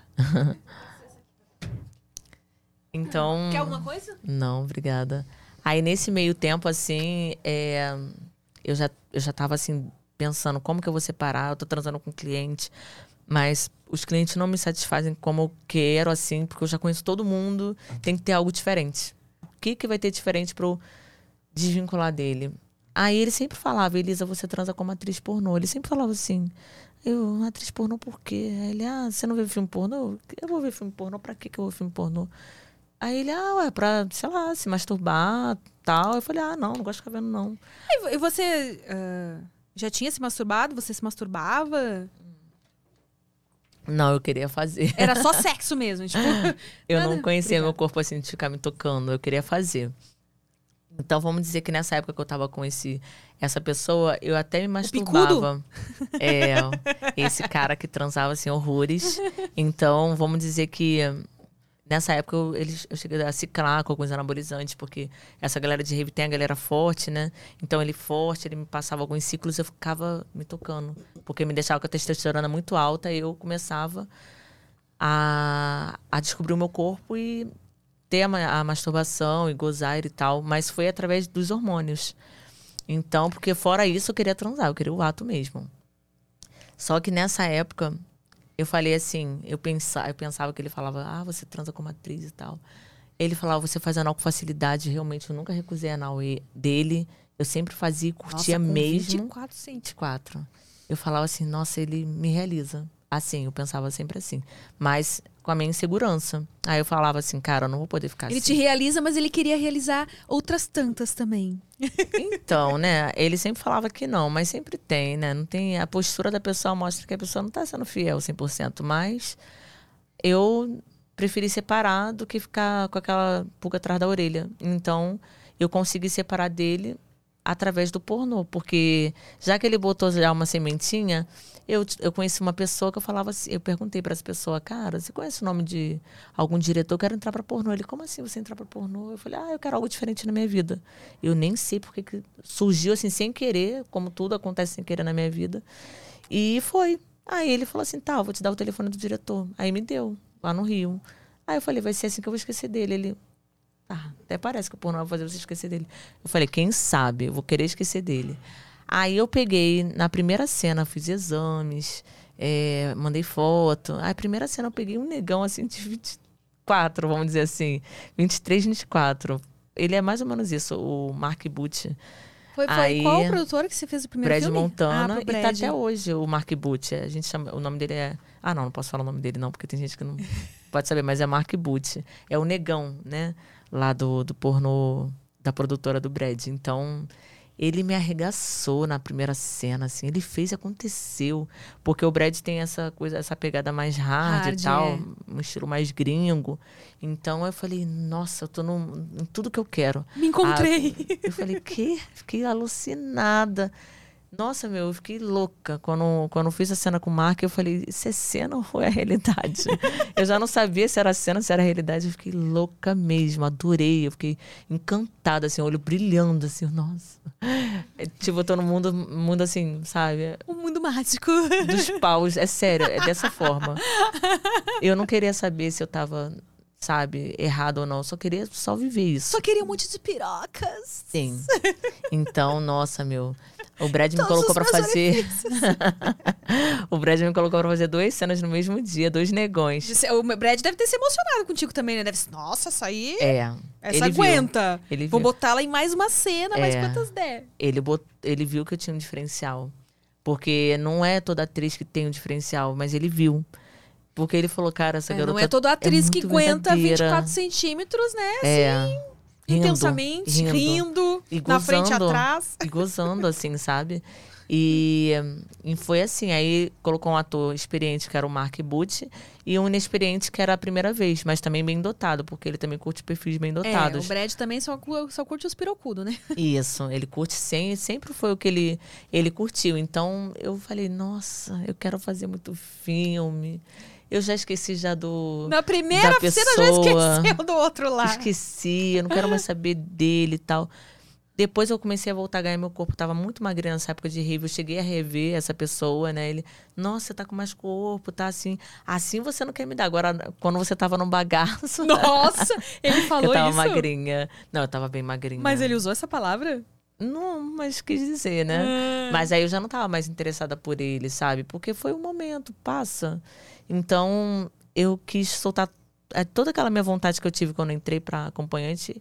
Eu comecei, já, já tava o quê? Dois anos descansando na rave, atendendo só pra pagar conta, pra pagar pras amigas, enfim, eu não tava. Eu meio que descansei mesmo. Então eu entrei, eu falei assim, cara, vai ser isso. Aí quando eu entrei, voltou aquele tesão todo. E voltou ele intenso, intenso. Só que nesse meio termo, o lado de acompanhante, o lado de programa, você tem, tem coisas boas e ruins. Na época que eu era acompanhante, eu não tinha um horário na agenda. Os clientes, nossa, ela nunca tem horário na agenda tal. Quando eu parei, que foi na época de rave, alguns clientes maldosos, porque tem os clientes maldosos, eles falavam, mandava zap assim, que eu tava bem magrinha. Ai, agora sua agenda é livre, né? Risos, assim. Tipo, zombando de mim, porque tem clientes maldosos, tem clientes que não aceitam a menina ganhar dinheiro nessa vida. Porque eles estudaram, sei lá, por qualquer motivo. Como que uma puta vai ganhar mais dinheiro do que eu? Tem esse lado que eu descobri que eu não sabia. Tem um lado cliente que quer te ver bem, mas tem um lado do- dos caras assim, como eu não aceito isso. E aí eles ficam falando mal de você, a sociedade fala mal de você, e tal, tal, tal. Overstock's red tag sale is here and the hunt is on. Bring home all your cozy, cold weather favorites at clearance prices. Deep discounts on winter's best sellers couldn't come at a better time. Warm up with hot deals on bedding and mattresses. Plus, save big on storage and home improvement for a fresh start on a new year. Spot the red tag at Overstock to make your dream home come true. Oh, enfim, é, a hipocrisia do mundo. Então eu descobri isso. Quando entrei pros filmes, eu como- quando, eh, na época o Brad hoje em dia é muito conhecido, na época o Brad não era, o Brad estava em ascensão. Aí os- alguns clientes ficavam assim: "Ah, você começou a fazer pornô?" Eu falei: "Sim". "Ah, você começou por quem?" Eu falei: "Brad, Brad Montana". Aí, "Quem é o Brad?" Eu falei: "É a produtora que eu comecei". Aí eu começava a querer zombar sabe? Aí eu falava assim: deixa eu te falar o seguinte, eu não tô querendo fazer as melhores produtoras, eu tô querendo fuder. Falei exatamente assim. Eu falei exatamente assim. Porque foi o que eu quis mesmo. Eu queria transar, não queria nem saber o nome, quem era. Eu quero transar só. Sério, muito ninfo mesmo. Então, aí o cliente ficava assim, ah, tipo, pensando que fosse me deixar mal. De repente ali, eu comecei a fazer todas as produtoras. De repente, eu, eu comecei a ficar conhecida tão rápido que já os caras já não tinham mais o que falar. A essas pessoas assim, maldosas desse meio. Então eu, pá, estourei. E assim, eu falei, cara, como que eu estourei, meu? Tipo, só porque eu curto sexo? Será Só? que pela minha pessoa? o que, que será que fez eu ser diferencial? Foi tudo. Foi a minha pessoa, foi o sexo e foi a intensidade. Então hoje são cinco anos como atriz, oito troféus pelo Sexy Hot, é, tetracampeã da Brasileirinhas e um aprendizado muito grande, porque a gente se vê inocente, a gente se vê maliciosa, não totalmente, né? Mas foi, foi bom pra mim. Aí até comentei com você em off, essa, essa mudança assim foi tipo, vamos dizer, o que me salvou, né, da- de uma experiência que eu tive triste. Se não fosse o pornô, se não fosse os clientes, eu não estaria viva de verdade, sério. É, apro- aproveitando que você entrou, você publicou recentemente, né, É. no seu Instagram. Você pretende parar, então? É, então, vamos dizer que eu não tive a melhor experiência, assim, com familiares, assim, com pai. Não, com pai não, meu pai é maravilhoso. Com padrasto, a minha falecida mãe. Então, assim, eu fiquei pensando assim, você imagina você tão puro, vamos dizer, eu era muito pura mesmo. E de repente ter um- uma pedofilia, uma coisa assim, você. ah, você Rolou não sabe. pedofilia Isso. com você? Por... Eu entrei para esse meio porque eu, eu precisava alguma coisa para eu, eu continuar a querer ficar vivo, porque eu não sabia. Eu não sabia o que queria fazer. Eu falava assim, gente, eu tenho forças para superar isso e tal. Então, eu fiquei assim, cara, eu tenho que fazer alguma coisa diferente. E assim, por isso que eu falei, foi sem querer que aconteceu. Mas foi o que fez eu aprender, porque eu não tinha experiência, eu não tinha maturidade, eu não tinha, não vivi, eu fiquei muito presa assim naquela na minha casa, com meu padrasto, com a minha família. Mas foi o seu padrasto, padrasto, padrasto que Então, abusou de você? Eu não gosto assim de expor as pessoas, né? Porque. Mas foi, só que assim, é, acaba, acaba que você expõe, né, de uma certa forma. É, Só que, assim, ele não fez o ato. Ele tentou fazer.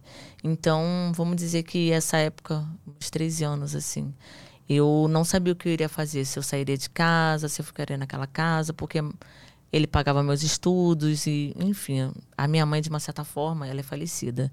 É, faleceu em 2019, em maio de 2019. A minha mãe, de certa forma, ela gostava meio que ele fizesse isso, sabe? Porque, tipo, a minha mãe estava ficando coroa e, tipo, ele era pedófilo. Então tinha meio que um, uma forma de continuar mantendo o casamento. Meu Deus É. do céu, sua mãe foi conivente, então. Foi, as- foi conivente. E ela sempre falava que não sabia o que estava acontecendo, mas ela sabia. E aí ela deixou isso rolar, né? E no final, assim, vamos dizer que é, ela deixou rolar para ela ter os benefícios assim financeiros, porque ele tem uma situação sustentava boa. Sempre teve uma situação boa, né?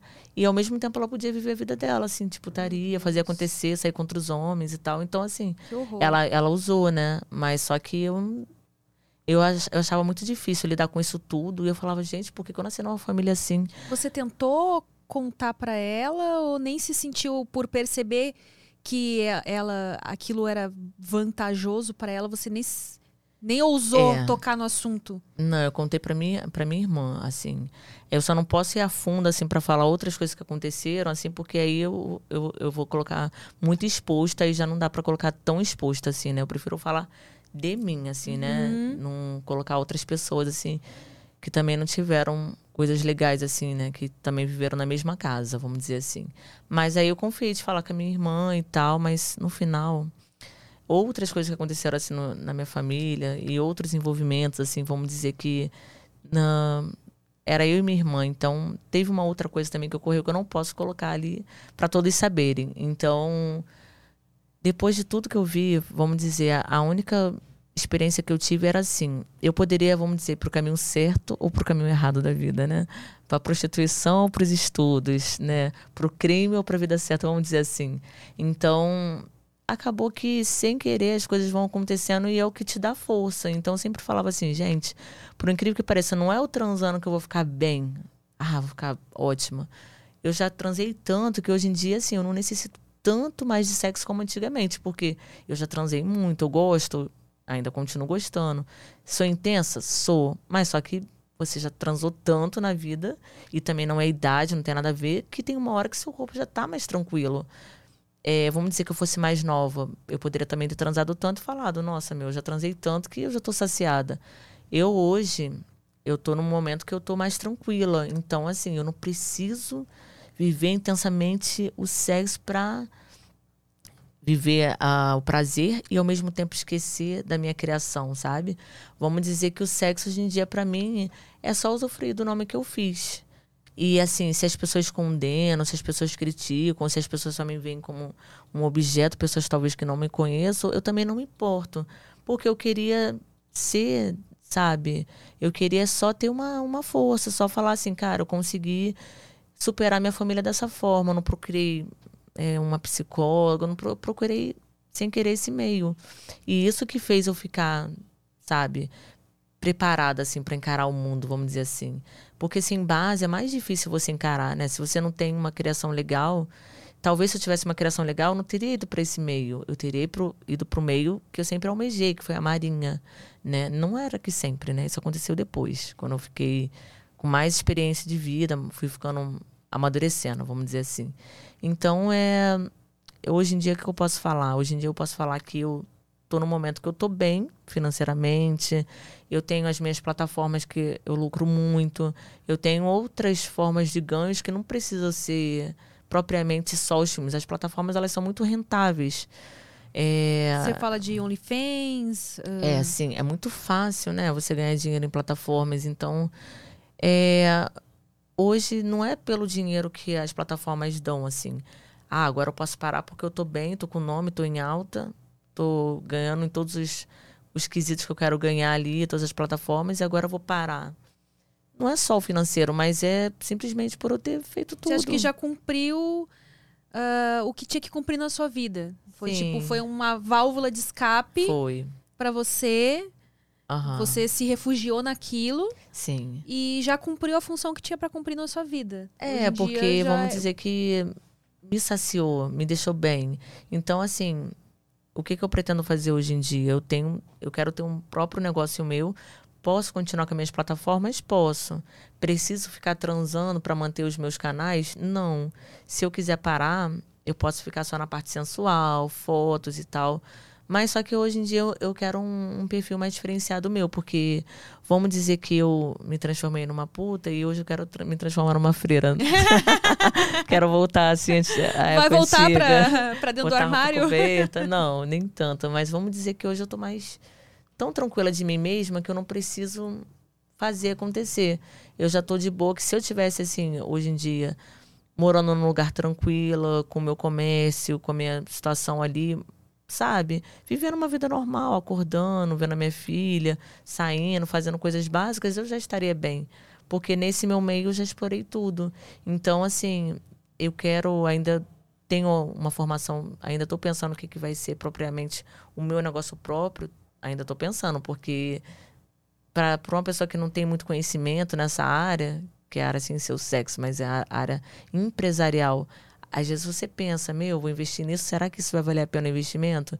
Então, tem um, um estudo ali, tem uma análise e meio que uma, uma vontade mesmo, assim. Pelo menos eu parei aprendendo, deixando meu nome limpo, né? Porque nesse meio tem muita coisa suja, como você mesmo comentou no início.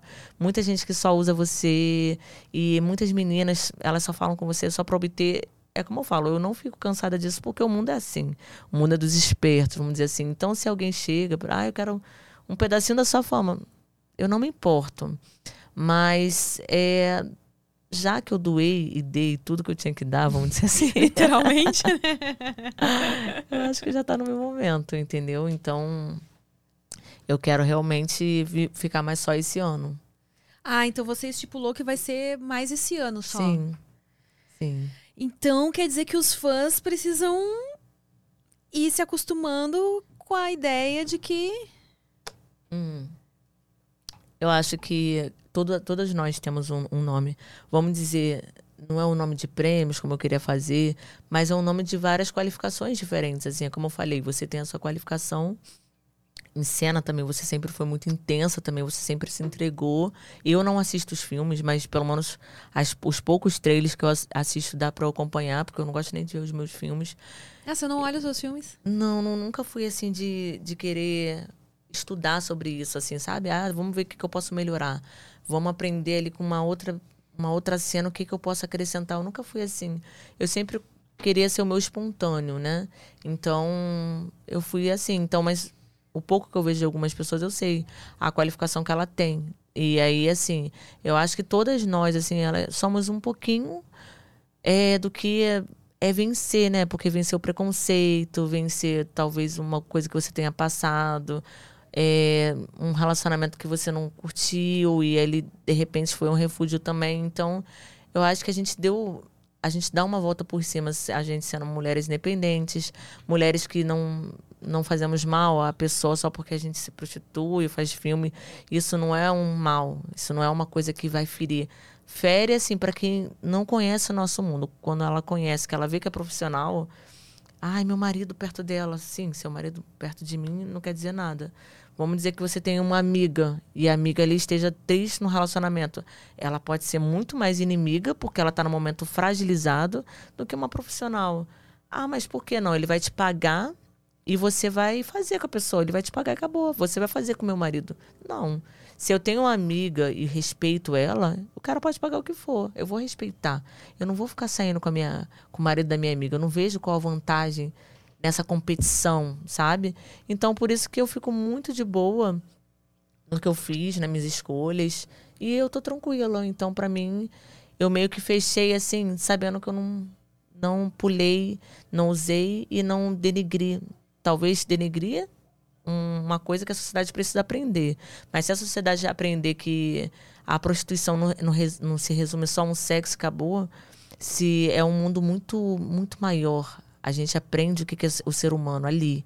A gente vê quem são as pessoas mesmo, sem ser só o sexo. A gente vê coisas que as pessoas não se revelariam no trabalho. Gente, elas se revelam no sexo, personalidades e tal. Então, assim, a gente só tem a acrescentar assim as pessoas, porque a gente passa por isso tudo e a gente continua, sabe? Caminhando falando, cara, você aceitando ou não, eu vou continuar fazendo isso, mas eu não perdi meus princípios.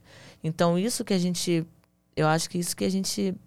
Talvez seja um diferencial. A gente não esconde numa máscara. A gente fala que faz mesmo. E se a pessoa rotular ou quiser denegrir da forma que for, aquela pessoa ali também às vezes quer a mesma coisa que a gente, só que não tem coragem. Uhum. Então nós somos assim, tipo, vamos dizer, corajosas, sabe? Em falar e o importante é que não precisamos pisar. Pelo menos eu tenho essa consciência. Então eu tô no meu ponto que eu quis atingir e eu tô bem. Se eu tivesse no meu ponto lá que eu quisesse atingir na Marinha e eu tivesse percorrido o mesmo caminho sem pisar, eu estaria bem. Eu fui para um outro lado, fui, mas realmente foi o melhor lado para mim. E o melhor lado é saber que eu consigo ficar, tipo, dormir e dormir bem. Eu não fico me sentindo pesado, culpado ou qualquer outra coisa. Uh, você tem vontade de fazer terapia? De... Tenho, ter, ter até, assim, eu tenho até vontade, por quê? Porque, tipo, eu faço isso com a minha filha, ela tem uma psicóloga dela. Eu acho que mais assim, só pra não, não voltar a imagem do passado, porque assim, eu não tenho mágoa, hum. meu padrasto. A minha mãe que já é falecida, pelo contrário, ajudei ela, ela tava com mal de Parkinson, eu em nenhum momento Nossa. deixei de ajudá-la. Em nenhum momento, nem no último dia de vida dela eu deixei de ajudar ela. Então, eu não tenho mágoa, mas às vezes as lembranças, né? Você fica assim. Vamos dizer que você fica tentando entender, né? Vamos dizer que as lembranças são assim, mas por quê? A gente, a gente não sabe o porquê. Então, talvez uma ajuda nesse sentido, eu acredito que você talvez não precise da, das perguntas. Talvez é, alguém que, que possa te orientar. Bom, até porque se, se você estipulou de que esse vai ser o seu último ano, até para uh, ver como é que vai ser essa transição, né? Como vai ser a Elisa nessa nova fase da vida. Às vezes, quando a gente para, começam a ressurgir perguntas ou surgirem novas perguntas que a gente que vai precisar de alguém, né, ali te acompanhando para te ajudar nesse processo. Né? É, eu sempre pensei assim, ah, eu tenho que casar para esquecer esse esquecer esse mundo. Porque a gente não precisa ter horários, cumprir horários, acorda a hora que quer, trabalha o dia que quer, não tem agenda, né? Logicamente que para algumas coisas nossas a gente tem, tem que ter, né? não é assim, ah, hoje eu não quero, hoje eu quero. Tem algumas obrigações sim, mas a gente fica muito fora da realidade. Então, esse comodismo às vezes distancia você da realidade. Aí você vê um monte de gente falando, nossa, meu, mas agora a pandemia e tal, e você está ganhando seu dinheiro ali. Você tem a sua plataforma, você tem um cliente. Então você fica numa coisa diferente. Se você tivesse no outro lado, você, nossa, eu fui impactada, minha situação financeira. E isso é muito complicado, você voltar à realidade. Então falava assim, cara, tem que ter um marido, tem que ter alguém ali para, vamos dizer, mesmo que tenha alguma coisa difícil a passar, ele, ele esteja me colocando na realidade do mundo mesmo, que eu já tô 10 anos na vida.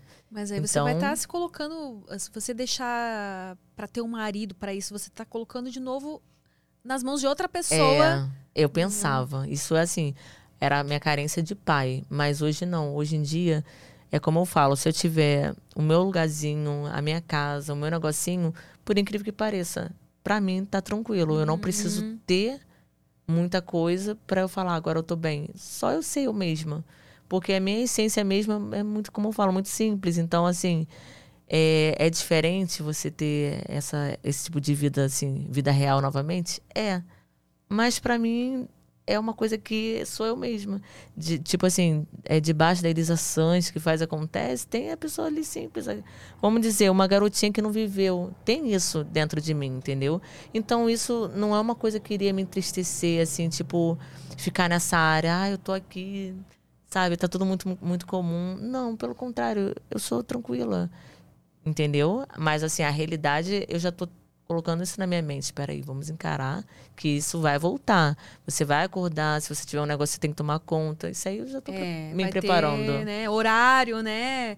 Provavelmente vai trabalhar bem mais, porque quem é, quando a gente é dono de um negócio, trabalha muito mais, né? Sim. As pessoas pensam, ah, não, fulano tem um negócio ali, é chefe, tá? Mas aí é que trabalha mais é. ainda, né? Mais que todo mundo. Mas eu, eu vou curtir, porque eu quero também descobrir outro lado em mim, sabe? Então eu quero deixar isso aflorar. Mas estude, pelo amor de Deus, não vai arranjar um sócio, mulher. Um sócio que vai te explorar, alguma coisa assim, né? Porque com essa sua personalidade boazinha aí, de pagar as coisas pra todo mundo, Já, né? já vivi. É. Não, Hoje em dia não, hoje em vai dia eu sou- arranjar um sócio aí que vai querer te passar a perna, pelo É, amor hoje de em Deus. dia eu sou mais ali, poucas, poucas amizades, um ciclo social menor e tal. Então, é, eu tenho essa experiência, né? Tudo que eu vivi foi para aprender. Então, as pessoas que estão ao meu lado, as pessoas que cuidam dos meus negócios, são pessoas que eu confio. E são pessoas que eu tenho prova, que eu posso olhar ali todo o dinheiro que foi passado para mim, que eu vou ver que a pessoa foi Ah, correta. Então, hoje em dia, você tem pessoas Sim. com que, que- em quem você pode confiar. Sim, então eu sei que a pessoa não tá me enganando. Pelo menos ali que eu, eu tenho um extrato ali, eu tenho a tela ali para poder ver toda a movimentação. Então, são pessoas realmente que não vão passar a perna. Ah, elas tiveram muito mais possibilidade de passar agora, que a renda é bem alta. Depois, posteriormente, pode continuar sendo, depende de mim mesma. Mas vai ser. É melhor a pessoa passar agora, que ainda, né, ainda tem alta ali, do que passar numa coisa que eu não sei se vai dar certo ou não. Então, é. Como não passou, não vai passar depois, sabe? Você tem um canal seu mesmo no Xvideos? Tenho, tenho é você que controla aquele canal? Você tem acesso a ele? Então, eu tenho acesso à parte financeira, porque eu não gosto, eu nunca, nunca gostei de editar vídeo, nunca gostei de subir vídeo, eu nunca gostei de nada de, de dirigir, eu nunca gostei de dirigir. Então, eu sempre gostei de atuar. Então, vamos dizer que os 10% que eu dou não, não me afeta financeiramente, vai direto para minha conta. Então, ah, tem uma pessoa que sim. só é responsável por subir os vídeos pra você Editar. tal. Editar. É, para cada plataforma tem uma pessoa diferente. Ah, tá. E tem um percentual diferente. O percentual maior que eu tenho é, é 25% do OnlyFans. Do, Que você, de que você paga pra pessoa pra pra pessoa. você. E do Close Friends é 15%, se eu não me engano. Não, é 20%. 20%. Ah, você tem o Close Friends também. Tenho. Então são os maiores percentuais. Mesmo assim, eles são mais lucrativos que o Xvideos. Sim. O Xvideos é bom, mas mais lucrativo é o Close e o Only. Então, 25%, assim, e 20%, 20%, 25% no caso. É, Do Close é 20%, do Only é 25%. Não faz tanta diferença no valor. Então é isso. Então eu tô, tô bem, assim, tô com uma equipe legal, sabe? Aham. E como é que tá sendo lá na, na Brasileirinhas? Apresentar é- brasileirinhas. É, que de uns Daqui a tempos pra cá você virou apresentadora, né? Virei, virei apresentadora. Vamos dizer que no meio de agosto eu vou fazer três meses, né? Eu entrei na quinzena de março. Então agora eu vou é, ser, finalizar os três meses, né? É, é uma experiência muito boa. É, eu pensava muito que eu fosse ter que falar, falar, falar, gravar o que acontece ali, né, em off, porque é passado, né, mais ou menos a semana da menina. E depois eu descobri que, na verdade, eu falo menos e escuto mais. Agora, eu entrei assim, muda, meio muda, ouvindo as meninas. Aí depois eles me, pa- me passaram ali o resumo da Semana da Menina para eu ter uma ideia do que aconteceu. E depois, como eu, comentava muito, ah, você fez isso, eu vi, não sei. Aí a menina já falava menos, eles, não, Elisa, a menina tem que falar mais e você tem que ser apresentadora ouvindo, ouvinte. A apresentadora é ser ouvinte. Senão, não é o perfil que a gente quer, a gente quer o perfil ser ouvinte e deixar a menina ali falar sobre como foi a semana dela. Então é isso, eu agora estou mais orientada e eu gosto de fazer apresentação lá na Brasileirinhas porque eu acho uma coisa que, vamos dizer, fácil de fazer, não é difícil apresentar, não é difícil ver o rostinho de cada menina, porque cada menina tem seus ideais. Ou elas estão começando, ou elas estão voltando. E isso é legal também de acompanhar. É, ou elas gostam. Então eu vou vendo uma reação em cada menina e é bom conhecer um pouco de cada pessoa. E é isso, o, o estudar a pessoa em ser apresentadora, não só transando, mas você conhecê-la apresentando, eu tô achando bacana. Tá gostando da experiência, então? Sim. Mas aí tem que nem era antes lá com o, com o Kid, que tipo no final que tinha tá, aquela apresentação, de eu ver como que era a semana da menina, de ter aquela parte sexual ali também. Tem, mas não é obrigatória, né? Como na É- época é- do Kid, Não era né? com o Kid, né? Não, é. é. Era meio que... Era uma pressão dos assinantes, né? Porque os assinantes, será que ela vai aguentar o Kid? Se ela aguentar o Kid, ela aguenta a ah, cena. sim, é. Rolava essa pressão de que tipo, os assinantes sempre queriam... É, Não era obrigatório, mas realmente rolava a expectativa dos assinantes de que, ao final da apresentação com o Kid, que rolasse ali o, a Rolasse o cena de sexo também, né? É, Isso aconteceu comigo na primeira vez. Eu, ai, Kid, eu quero dar pra você, porque Eu quero que os assinantes vejam que eu aguento. O Kid nem transou comigo na primeira vez, ele negou. Sério? É. Porque você falou isso pra ele? É, porque. eu- Aí depois o pessoal falou: ah, ele, ele que gosta de, de ir na pessoa. Se você, ah, se você se atira pra ele, ele, não já não curte. E eu falava assim, ai, nossa, então tá. Então, deixa uma hora que ele vai me procurar. E aí foi, todas as vezes que eu transei com ele, assim, se fosse em show, fosse é, na apresentação, assim, eu, eu sempre tive um- Kid- uma boa relação é, com ele. o Kid falou muito bem de você quando ele É, esteve aqui. eu sempre Ele- tive muita boa relação. Não tenho nada, nada pra falar dele. Eu acho que ah, coisas que podem ter acontecido, eu acho que tudo é perdoável, né? Tudo pode ser passado um pano e de repente pode ser resolvido, né? Eu gosto de ser apresentadora, mas eu acho que, vamos dizer, se ele errou em alguma coisa ali, eu acho que Vamos dizer, ai, será que o Kid voltaria no, na- no, no- no- lugar que eu tô? Eu não teria nenhum problema com isso, porque eu não tenho nenhum tipo de é, rivalidade. Pelo contrário, eu tô enquanto eu tô nesse como apresentadora. Mas qualquer outra pessoa que estivesse ali, ou fosse ele novamente, ou fosse uma outra pessoa, eu receberia assim bem, porque eu tô fazendo o meu melhor naquilo. Mas eu não tô colocando ali como, ah, eu sou apresentadora, acabou, eu sou única, tal, e viajando ali. Eu sou muito pé no chão. Sempre fui, eu não viajo em nada. Então eu acho que comigo, como ele nunca teve problema, e ele teve problema com terceiros, eu acho que tudo pode ser resolvido com o tempo, né? Então é.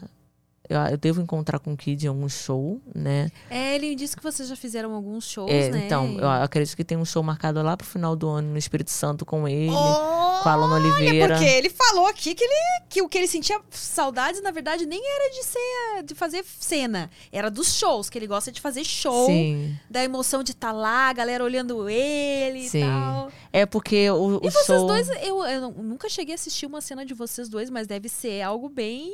Porque você gosta bastante da coisa, Sim. né? Você aguenta Eu nunca bem tive problema com a, assim fazer anal com ele. E você Vaginal. conseguiu fazer anal com ele. Vaginal eu tive, eu tinha, porque eu, eu nunca gostei de usar lubrificante na frente, eu sempre gostei de usar lubrificante atrás. Então, como o pau dele é muito grosso e eu só usava saliva, para o pau dele entrar só na saliva é muito difícil. Assim, na frente. Atrás é, é técnica. Atrás não é assim, nossa, anal é o fim do mundo. É uma técnica Aliás, O- Elisa, eu acho que você deveria lançar um curso sobre a técnica do sobre anal. a técnica do anal. Por incrível Pô, que ia pareça, é mais Ia fácil. É mais fácil que é? vaginal. Quando você pega um cara muito grande, às vezes o cara vai machucar teu útero. E quando ele vai fazer anal com você, não tem nada ali pra impedir. Então, se você. ele tá feliz, ele vai até um intestino, intestino delgado. Faça os estudos que ele quiser. Pode ir a fundo, não tem problema. Não, não vai te machucar. Sério, mas assim, pra tudo isso você tem que estar limpa, você tem que estar lubrificada, você tem que deixar relaxar pra abrir. E quando abre, ele abre mais rápido que na frente. Então eu sempre falava pro Kid assim nos shows: Kid, não faz na frente, Kid, você sabe disso. Você sabe que nos filmes eu nunca gostei de fazer na frente com você. Ele esquecia, queria fazer na frente. Aí eu Fazia a pior cara do mundo no show. Todo mundo ficava me olhando, eu fazia uma cara assim de dor, eu, de agoniada. O pessoal não entendia nada. Eu falava, vai atrás, atrás. Aí eu falava assim pra ele, anal, anal. E eu tentando rir pras pessoas, mas eu sofrendo ali na frente. Aí ele, ah. Aí, bom, aí ele ia lá atrás, ah, agora sim. Aí a gente fazia o show da forma que eu queria. Mas, assim, as duas únicas vezes que eu fiz o show com ele, eu curti. Eu curti. Se tivesse a casa, as casas novamente para fazer show, eu gostaria de fazer. É, O cachê dele foi até diferente, meio da Luna, né? Mas fazer Foi o maior quê? que o de vocês? Tá, meu bem! Nossa, a gente até assim, como assim? Mas, assim, é... Cada dono de casa, ele trabalha da forma que ele quer. Eu não vou questionar sobre isso, né?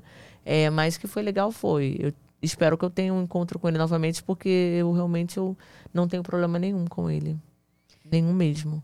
E shows você tá fazendo também? Tô. Eu já Só tô um pouquinho shows- cansada dos shows. É, Eu antigamente era mais empolgada. agora já tá cansando também. Eu adoro o público. O público eu gosto, mas o fato de viajar, eu tô ficando mais cansada hoje em dia. Eu eu tô cancelando o show, ah, você não vai? Eu, é, eu tô passando mal. Na verdade, não é passando mal, eu tô fadigada. Mas se eu falar pra pessoa, pô, tô fadigada, a pessoa não vai entender. É cansaço mesmo. Então, hoje em dia eu tô mais cansada. Vou fazer dois anos de show e o fato de viajar, arrumar mala, de fazer. Ah, é cansativo mesmo, né? Então, e o, o mas eu curto. esses shows ah, que você faz é show de strip. Sim, eu gosto de, do público mesmo. As meninas sempre têm muitas curiosidades. E, e você vê de tudo, né? Você vê de tudo. Você faz show, tipo assim, casa de swing. Não vale a pena. Não vale? Pode até ser que seja legal, mas não, não tem como você atender. Né? Eu já fiz em Mato Grosso, Mato Grosso do Sul, Mato Grosso, eu não lembro. Cuiabá. Cuiabá, não sei se é Mato Grosso ou Mato Grosso do Sul. É, eu fiz um show numa casa de swing. Daí, tipo, na hora de atender não tinha cliente, tinha um fãs. Ah, entendi. Porque pra você vale a pena ir na casa, E fazer o atender. show e aí depois atender. É, assim, vamos dizer que na porque maioria daí das você vezes, ganha não sim. só o cachê pelo show, como os atendimentos que você faz ali já é. um- É, se você pode, né, voltar com um valor maior. Então vamos dizer que eu fui uma vez lá em Cuiabá e não tinha, não tinha cliente assim. Eles, pô, a gente faz de graça, né, swing. É, casa de swing a galera. Ah, eu não, eu entendo, curto a, a visão liberal de vocês, mas realmente eu não quero fazer swing. Se eu tivesse no início do pornô, eu teria uma sede de fazer acontecer aqui dentro, mas eu não, não tô nessa sede, então eu vou só atender, não vou ficar na às vezes tinha umas meninas bonitas e tal, mas mesmo assim eu falava, pô, se aquela, aquela menina chamar, eu vou, mas até a, bonitona chamar, às vezes demora. Então, então eu vou ficar aqui em off. Só vou se ela for. e quando que você teve a sua primeira experiência com mulher? Ah, foi antes. Mas não foi sexo, né? Foi beijo. Foi beijo. Eu gosto, assim, na empolgação do momento, assim, rolar um beijo e tal. Viver só a mulher e um sexo com uma mulher e ter só o, a- o lesbo ali, eu acho que eu não conseguiria. Eu acho que não. Eu acho que é brincadeira, assim, sabe? Você tá numa balada e você beija a boca de uma menina. Aí você, de repente, faz uma homenagem, uma coisa assim. Tem que ter uma rola no meio. É, vamos dizer que a gente que é acostumada, né? Aquela coisa assim. Porque a, a, a lésbica mesmo, ela já não gosta nem de sentir a penetração. Então você curtir a penetração, aí de repente você virar a casaca, pode acontecer? Pode, porque a gente trabalha com muitos homens. Aí vai ter uma hora que você vai falar, realmente eu não aguento. E aí você vai ver o lado sensível da mulher, o lado que ela pode te acrescentar em, muitas, em muitos outros valores que não é só o sexo, além do sexo, mas um sexo Overstock's Red Tag Sale is here and the hunt is on. Bring home all your cozy, cold weather favorites at clearance prices. Deep discounts on winter's best sellers couldn't come at a better time. Warm up with hot deals on bedding and mattresses. Plus, save big on storage and home improvement for a fresh start on a new year. Spot the red tag at Overstock to make your dream home come true. Mais restrito por não ter a penetração do, do membro verdadeiro e sim somente dos consolos, aquilo pode te deixar um pouquinho mais é, satisfeita ali por causa de um cumprimento ali como pessoa. Você vai ver uma pessoa mais sensível muito, muitos pontos que você não consegue talvez ter com o homem, que o homem já é, ele é para uma coisa ele é legal, mas para outra ele não entra tanto quanto uma mulher. Mas mesmo assim eu ainda prefiro os cachorrões. eu não consigo me livrar desse meu karma. Ai, meu Deus. É o meu karma, gente, é o meu karma. Então, vai ser difícil um, um bonzinho conquistar você? Não, hoje em dia não. Hoje em dia. Hoje em dia não, mas ele tem que ter um sexo legal. Se ele for bonzinho demais e for basicão, eu não vou conseguir ficar no basicão, sabe? Um arroz com feijão ali, É. só não. E aí tem aquela tem pegada. ter um pouco de cada coisa, né? Por que que eu não... Mas existe, eu acredito que existem homens assim que, que conseguem ser safados no sexo e mas na personalidade vão ficar de boa, sem, sem querer ciscar, né? Em outros terreiros aí. É, eu acredito que o homem Ah, ah, Assim, assim como vivido, você, né? por exemplo, viveu tudo que você queria no sexo e agora tá ah, querendo sossegar mais, né? Digamos assim, eu acredito que você vai encontrar alguém assim também para É, por isso que eu falo, quanto mais experiência, mais a gente sabe exatamente o que a gente quer. Tipo, ah, já vivi tudo que eu queria, já fiz várias loucuras, não sei o quê. Consigo sossegar agora. Ou então o casal tá de, de, de comum acordo para viver experiências diferentes, né? A mulher, de repente, ainda ter uma pegação com uma mulher junto com um parceiro. Se for tudo bem esclarecido e não, não houver aquela insegurança ou brigas por causa disso, eu acho até que dá para ter um relacionamento assim. Mas se vê que, ah, eu quero, e depois a menina desistir porque ela tá insegura, talvez ela não, expre- não venha experimentar isso e fique só uma fantasia para ela se masturbar sozinha, porque ela não consegue colocar aquilo no ato. Mas eu acho que conversando você consegue ver a- o que seria tão satisfatório para você e teu parceiro. Converse. Não deixe de conversar e falar, explanar as coisas que você tem vontade para ter um relacionamento legal. Já que você escolheu aquela pessoa, fale que você tem vontade, o cara também. E você pode viver aquilo bem. E sexualmente falo bem também, porque você vai expor ali o que você quer a mais. E se a pessoa não tiver futuro ali, você manda embora e chama outro melhor. Até encontrar o bonzinho que transe bem, né? Uma hora, como você falou, uma hora encontra. Mas a primeira experiência sexual que você teve com mulher mesmo foi. Foi, Foi fora, quando? foi beijo. Foi beijo. O sexo mesmo foi num, num- como acompanhante. Porque sexo fora, assim, com uma menina que eu transasse, não. Então, a primeira vez que eu fui com um cliente para uma casa de swing lá no Rio de Janeiro, eu saí com uma menina de São Paulo e ela tava no Rio. E aí ele, vamos transar? Eu, nossa, eu nunca transei com a menina. Ele, não, mas você vai curtir. E a menina bonita, cheirosa, tal, sorridente, simpática. Foi bem mais fácil. Muito carinhosa, muito carinhosa mesmo, assim. E eu lembro que ela tava com uma lingerie linda que o próprio marido tinha comprado pra ela, assim, né?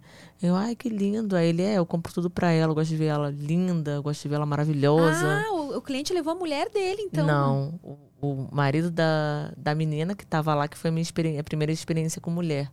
É, o cliente foi comigo, ah, Elisa é minha acompanhante, vamos sair com um casal. Ah, era com casal, foi. tá? e esse casal, o que me chamou a atenção foi isso, a menina inteligente, bonita, simpática, cheirosa, carinhosa. Então foi uma experiência maravilhosa, pegar uma menina tão assim com várias qualidades e fazer uma troca ali foi muito bom. Então a gente não, não, não fizemos oral, assim, mas ela beijou. Eu lembro que ela beijou meu seio e tal. Foi quase um sexo completo. Eu não lembro exatamente a primeira vez que eu fiz um oral numa menina e a menina fez oral em mim. Eu com certeza foi como acompanhante, mas não ficou assim, ai, agora eu, eu tô me descobri como lésbica, assim, tipo, eu acho gostoso.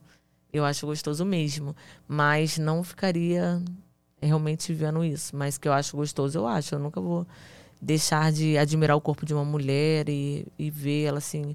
Eu sinto um prazer assim olhar a mulher, mas não me domina assim. Tem um outro domínio que são os cachorros, mas esquece, esquece isso. Você você é bissexual sexualmente falando porque você tá aberta a ter experiências com mulheres e Eu- tudo eu mais, mas pra sua vida, tipo, você não namoraria, né, uma Não. mulher, não teria um relacionamento. Eu Tipo- sempre gostei de ver um parceiro dando prazer a mais a menina do que eu sozinha com Ah, ela. você tem um voyeurismo também, então você é Voyeurismo. meio voyeur. É, eu gosto de ver uma olhar. menina sentindo prazer, isso me dá um tesão. Então, o cara faz ela ter prazer e depois vem comigo. Uhum. Daí eu sinto o cheiro dela nele, e daí tipo, depois ele transa com ela e todo, todo mundo ali envolvido, assim. E o cara sabendo levar as duas e fazendo as duas gozarem. Eu ver ele assim, ó, eu quero que ela goze ao máximo. E depois ele vem até mim e transa, e eu sinto, sabe, de uma certa forma o pau dele, eu tô usando pra ele trazer o cheiro dela pra mim, vamos dizer assim, ai, olha, tá todo babado, que delícia. sabe, eu gosto disso. Então, já que eu não tenho naquele momento o membro, eu vou usar o cara pra Caraca, o que, que eu faria se eu fosse homem? Aí ele vai fazer, pô, nossa, que delícia. Daí Depois ele faz comigo, eu tô satisfeita, sabe? Eu tenho essa fantasia Aham. me dá um prazer, assim, saber que pode rolar também uma coisa diferente nessa medida. É a minha fantasia máxima, assim, vamos dizer. Não é nada fetiche. Você não tem uns fetiches assim, tipo. Sei lá, gostar de ser amarrada, Não. podolatria. Tem algum fetiche assim que, que você descobriu nos filmes que, com o qual você se identificou mais? Não, eu, eu acho legal. Uma coisa que eu não fiz é um sexo, um homem, mais um homem e eu, sabe? Um... Você não fez homenagem ainda com dois homens?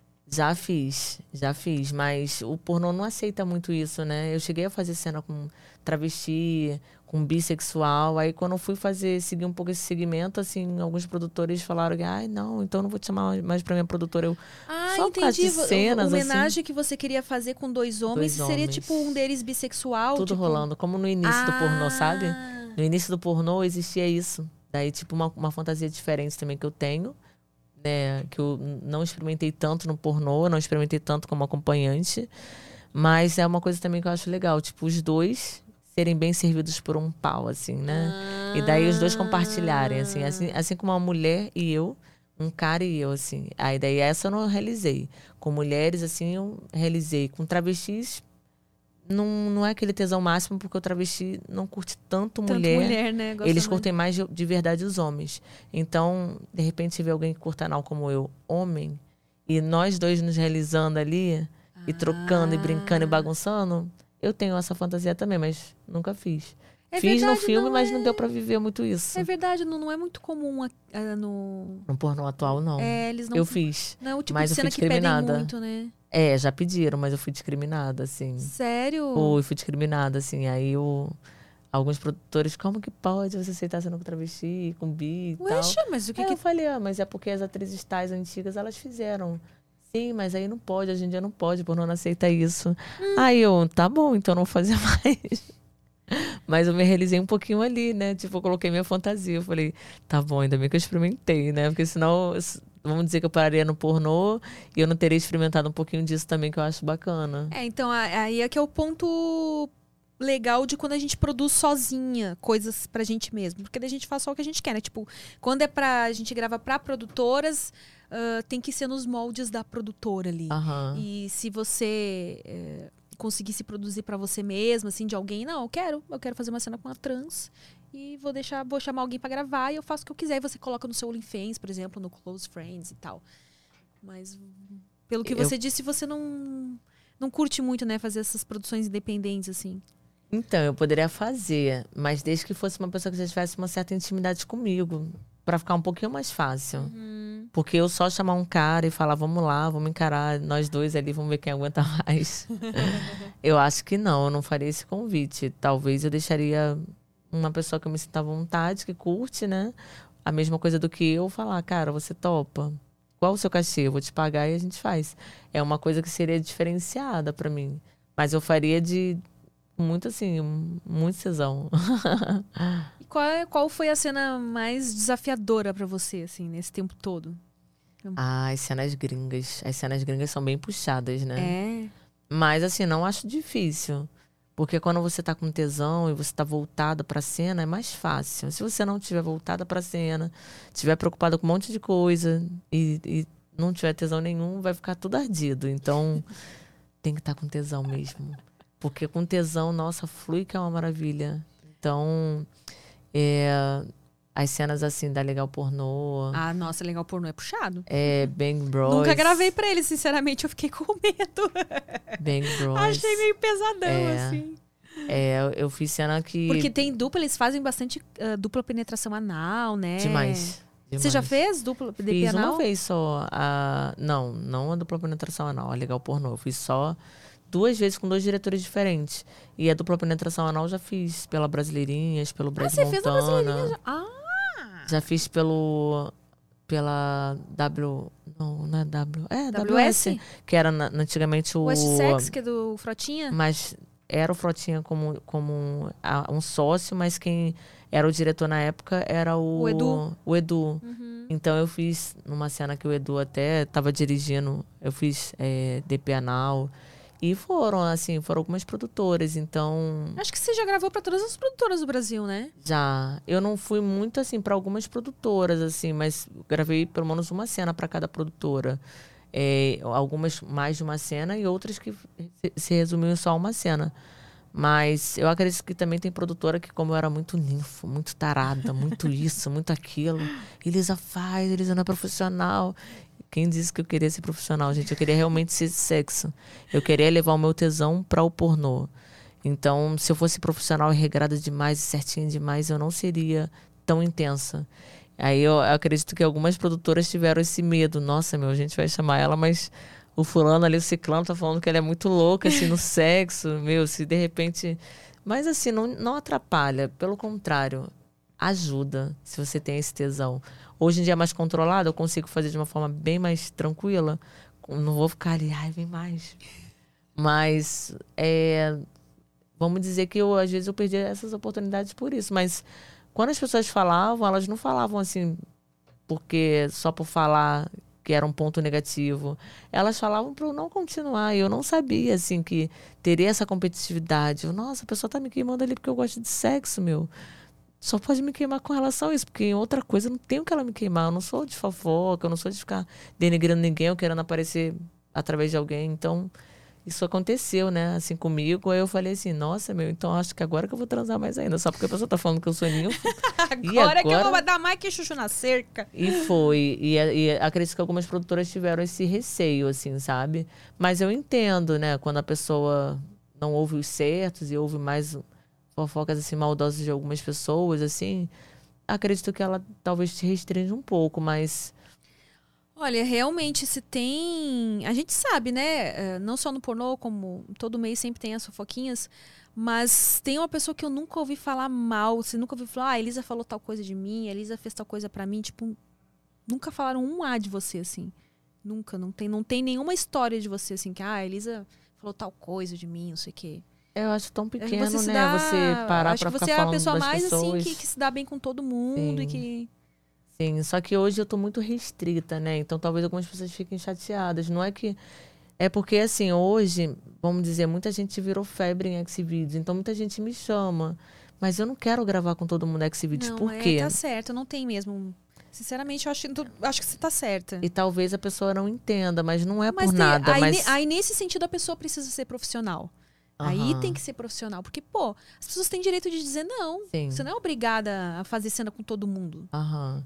Então é exatamente isso. Então vamos dizer que eh, as pessoas que eu, eu falo que eu vou fazer e talvez eu não faça naquele momento é por causa disso, porque às vezes você acaba eh, saindo um pouco do profissional e, e assim, como eu falo, se fosse no início, sair do profissional pra mim, top, sabe? E hoje não, eu quero uma coisa mais profissional mesmo. Então, é, eu não faço tanta troca de cena porque eu quero uma qualidade de imagem. E eh, até quem me ensinou isso foi o Brad, né? O Brad sempre falou, Elisa, qualidade de imagem. Não faz troca a pessoa pegando uma câmera e colocando um tripé. Poxa, cobra o Ou um cachê. celular, né? Tipo, tudo bem, quando é a proposta, existem a- existe a proposta do amador, né? Mas, Mas fazer isso com um, todo um mundo, só uma pra- luz legal. É. E foi isso que ele me falou. Então, vamos dizer, imagina se eu pego e, e aceito com todas as pessoas e essa troca, a pessoa vai me passar a cena. E como sempre tem nesse meio de trocas e tal, às vezes a pessoa não vai te passar a melhor cena. Ou então ela vai fazer mais cenas do que você possa imaginar, porque ela vai editar e colocar ali pro canal dela várias ceninhas e takes e tal. E você nem sabe. Então, assim, antes de haver essa confusão toda, pô, vamos gravar esse vídeo? Vamos, mas deixa o diretor filmar. Ah, não, mas eu quero com o meu celular, com o meu material. Sim, então cachê. Pronto. Eu vou. Quantos minutos vão ser? Até 40 minutos eu faço. Mas mais do que isso, não. Porque não vai valer a pena. Daqui a pouco você vai pegar vários takes e vai ganhar, tipo, milhares de dinheiro. Então, o que atrapalha muito da galera Xvideos é essa, né? Às vezes, a coisa de querer aproveitar ah, e fazer vários takes e ganhar mais dinheiro em cima da pessoa. Não faz uma coisa justa. O- Os exames, tem que ser exame do dia. Eu não aceito exame de uma semana atrás. Tem que ser da semana. Eu não vou aceitar exame da semana passada. Ah, mas eu não fiz com ninguém. Vamos lá fazer exame atual. Eu quero exame de hoje. Pronto. Aí eu aceito. Então é tem vários várias é, é, requisitos da minha parte e como eu tô mais parando mesmo, eu não vou ficar no oba-oba do Xvideos, eu vou ficar um ou outro aceitando, não pela pessoa mesmo, mas só porque eu já estou mais tranquila. Uhum. E tem alguma produtora que você se identifique mais, assim? Algumas que você. Não, essas aqui foram as que eu mais gostei de gravar. Então, eu, queria muito explo- explorar mais o meu lado para os gringos, assim. Porque, como já é como eu falo, eu gosto de coisas novas. Eu tô tranquila porque eu não experimentei muitas coisas. Eu acho que eu experimentei, mas às vezes a gente pensa que experimentou, mas sempre tem alguma coisinha diferente para conhecer. E eu gosto de coisa que eu nunca fiz. Então, vamos dizer, se eu tivesse que ficar filmando fora, eu gostaria, porque eu, quando eu morei no México, o diretor fez essa proposta, ó, eu quero você que chegou a você... morar no México? Três meses. Três meses no México. Aí o diretor, ele chegou a fazer proposta, cara, vamos pra Califórnia, aprende a falar inglês, vamos gravar lá pras maiores produtoras, Brazes e tal. Aí eu falei, show, vamos lá. Só que eu não ficava estudando muito inglês, eu só fazia duas horas de aula. Aí ele, ah, tu acha que duas horas de aula, cada três semanas tu vai aprender a falar inglês? Eu, não. Ele, então se dedique mais. Eu falei, pô, mas pra me dedicar mais eu não tenho que ter conta. Então, assim, eu tenho que separar um pouco de cada coisa. Não tem como eu ficar o dia todo estudando. E aí acabou que demorou muito. Aí eu fiz só 13 aulas. Falei pra ele que eu iria fazer no Brasil, na época de 2018, não fiz. Acabei ficando no Oba-Oba mesmo, porque ele falava, cara, sabe Sabe qual o seu defeito? Esse diretor mexicano tinha falado, qual o meu defeito? Ele, Você não é ambiciosa, falta ambição. Você vai no oba-oba, você vai na putaria, no sexo. Mas você tem que ter ambição, porque se você não tiver ambição, você não vai fazer o que eu quero, sabe? Então, assim, pensa na putaria, mas tem ambição, porque sem ambição a gente não vai conseguir pá, aquelas coisas e tal. E eu, eu fui muito assim mesmo na putaria, não fui muito. Porque eu nunca achei assim ser ambiciosa, tipo, ah, minha realização total de vida. Eu nunca fui assim, pra que, que eu vou ser assim, sabe? É, por exemplo, eu tô normal, básica, não tô super produzida. Eu sempre fui assim. Eu posso estar morando, morando numa casa, tipo, espetacular, com piscina. Legal, mas eu tenho que estar com as pessoas que eu gosto. Então, assim, as minhas, os, meu, os meus focos não é para, é, vamos dizer, eu estar sempre muito é, bonita, muito. Meus focos é o momento. Aquilo tá me fazendo bem? Não tá, então eu não vou só ter ambição financeira. A profissional é legal? É, porque isso te dá um nome. E aí eu pensava na parte sexo, assim, quando esse diretor falava. Aí ele falava assim: pra quem que você quer filmar? Eu, eu não, não falava os produtores, eu falava os atores. Ah! aí ele, mas por quê? Ah, porque eu tenho maior tesão nesse ator. Aí os gringos, né? Aí ele assim, cara, tá bom. Então, assim, é, essa época eu com o mexicano, assim, ele, ele fala, eu falava sempre para ele assim, ó, que ele veio pro Brasil, e gravou algumas, algumas atrizes brasileiras, eu falava assim, olha, tudo que for difícil pode mandar para mim, o que elas não aguentarem manda para mim. Então eu sempre fui muito assim. Aí ele falava assim, caraca, Elisa, você é figura. Eu falava, cara, mas sou eu. Então é, é no México eu tive essa experiência de cenas que eu curto mais, assim. Aí se eu tivesse lá fora, talvez voltaria aquela Elisa, ah, sabe? Porque essa aí realmente é. Eu gosto realmente do novo, eu não gosto do igual. Eu me enjoo muito fácil do. Muito rápido do igual, eu gosto do diferente. Então, vamos dizer que se eu explorasse mais um pouquinho mais isso, eu curtiria. Eu falaria: caraca, meu, eu tô pegando o Chris Diamond, eu tô pegando um potro, sabe? Nossa, meu, eu tô pegando um. Sabe? Nossa, eu ficaria. Eu gostaria bastante. É, então, quem sabe, né? Quem sabe? Mas é porque o perfil deles é bem magrinha, né? Eu já tenho ah, um perfil diferente. é verdade. Eles gostam de um. A menininha um perfil, magrinha, né? a menininha indefesa, os caras pausudos que vão atacar a menininha ali e ver se a menina aguenta. É um perfil da, dos filmes europeus, dos americanos nem tanto. Mas o perfil europeu eles gostam desse tipo de, de imagem, né? Então vamos dizer que eu não vivi muito isso, mas pelo menos a, as duas vezes que eu fiz a, a Legal Pornô, por exemplo, eu curti. Eu curti intensamente. Eu fiz o máximo que eu quis fazer ali. E... Não achei sofredor. É, então. você se aguenta mesmo, hein? É, foi muito bacana, assim. Foi todo mundo junto, né? Não é só a atriz, né? O ator tem que ter uma pegada, tem que te ajudar. Se ele vê que você não tá curtindo, ele ter esse feeling. Mas, mas isso é difícil, né? É difícil. Aqui no Brasil, é, então. É difícil. É difícil. O ator, os atores mais antigos que tem essa pegada, né? O, o Vini Burgos, o Ed Júnior, o, o, os atores assim, capoeira, os que o Brad coloca ali, eles também têm essa pegada ali, porque já tem um ali como exemplo. Aqui em São Paulo, o Ed Júnior, assim, eu vejo ele se dando com todo mundo. Né? Então, assim, se tem algum atrito, alguma menina, alguma coisa assim, é mais a, a parte feminina, mas com homens, assim, pelo menos as vezes que eu filmei com ele, se ele tivesse que mostrar ali pro ator como que teria uma, uma pegada legal na cena, ele mostrava com uma humildade, assim, sabe? Então eu achava isso bem incrível. Então vamos dizer que lá no Rio tem o, o Vini de exemplo e aqui em São Paulo o Ed Júnior. Uhum. São esses que você destaca, então, no... Porque são mais antigos. Tem os, os que são muito bons, tem Big Bambu, o, lá no Rio Felipe Costa, o Jack Kalahari e tal. É, tem muitos, mas eles ainda continuam ainda tendo aquela pegada que gringa, né? Que te ajuda assim ah, com muita facilidade. Eles trabalharam bastante lá fora, né? Eles fizeram muita cena. É, então é muito fácil fazer cena com eles. Não fica a bizarrice que parece para o público que vê, fica fácil quando você tá com atores assim. Uhum. Faz, faz, faz diferença demais, assim. Você já teve experiência ruim com alguns atores? Já, já. Mas não é da cena, não, mas é é o, a falta de profissionalismo. E hoje, como eu tô muito mais profissional, tipo, ah, o cara me chamar para sair, eu não queria sair com a pessoa, e nem no início do pornô, eu nunca quis sair por fora com a pessoa, e a pessoa, tipo, começar, tá, tá filmando ali, a pessoa começa a falar de você. e ficar fazendo piadinha e ficar falando, e você tá vendo a pessoa fazer isso, assim. Aí eu fico assim, cara, o que, que ele tá ganhando com isso? Não tá ganhando nada. Então a, a pessoa, assim, independente do que ela conquistou, conseguiu na vida, ela tem que ser profissional. Se ela tem ali alguma coisa nela insegura, precisa deixar claro para você que ela está incomodada só porque você não está tá saindo com ela fora. Você não é obrigada a sair com a pessoa fora e nem obrigada a fazer a cena com tesão. Você tem que fazer a cena com profissionalismo. E tem pessoas que não são assim. Há atores que, ah, ela não está com tesão, então o meu pau vai ficar mole. Não. Ah, ele aí... que não sabe fazer a cena. E ele quer culpar a atriz. Tem atrizes assim, realmente que não gostam de sexo? Tem. Mas tem atores que eles conseguem fazer uma cena ficar legal. Mas aí não quer mostrar que ele quer falho ali. E aí ele quer, ah, mas ela não tá ali. Aí, sabe? Então isso é. Como hoje em dia não tem muita, muita gente no mercado, é o que tem. Então ficam aqueles que não sabem ser profissionais, sabe? E o que, que pode fazer? O diretor vai falar, ó, oh, não quero você, não vai ter mais alguém para filmar para ele. É, a gente então, tá infelizmente, uma crise séria aí mesmo. Homens em relação são a poucos, atores, né?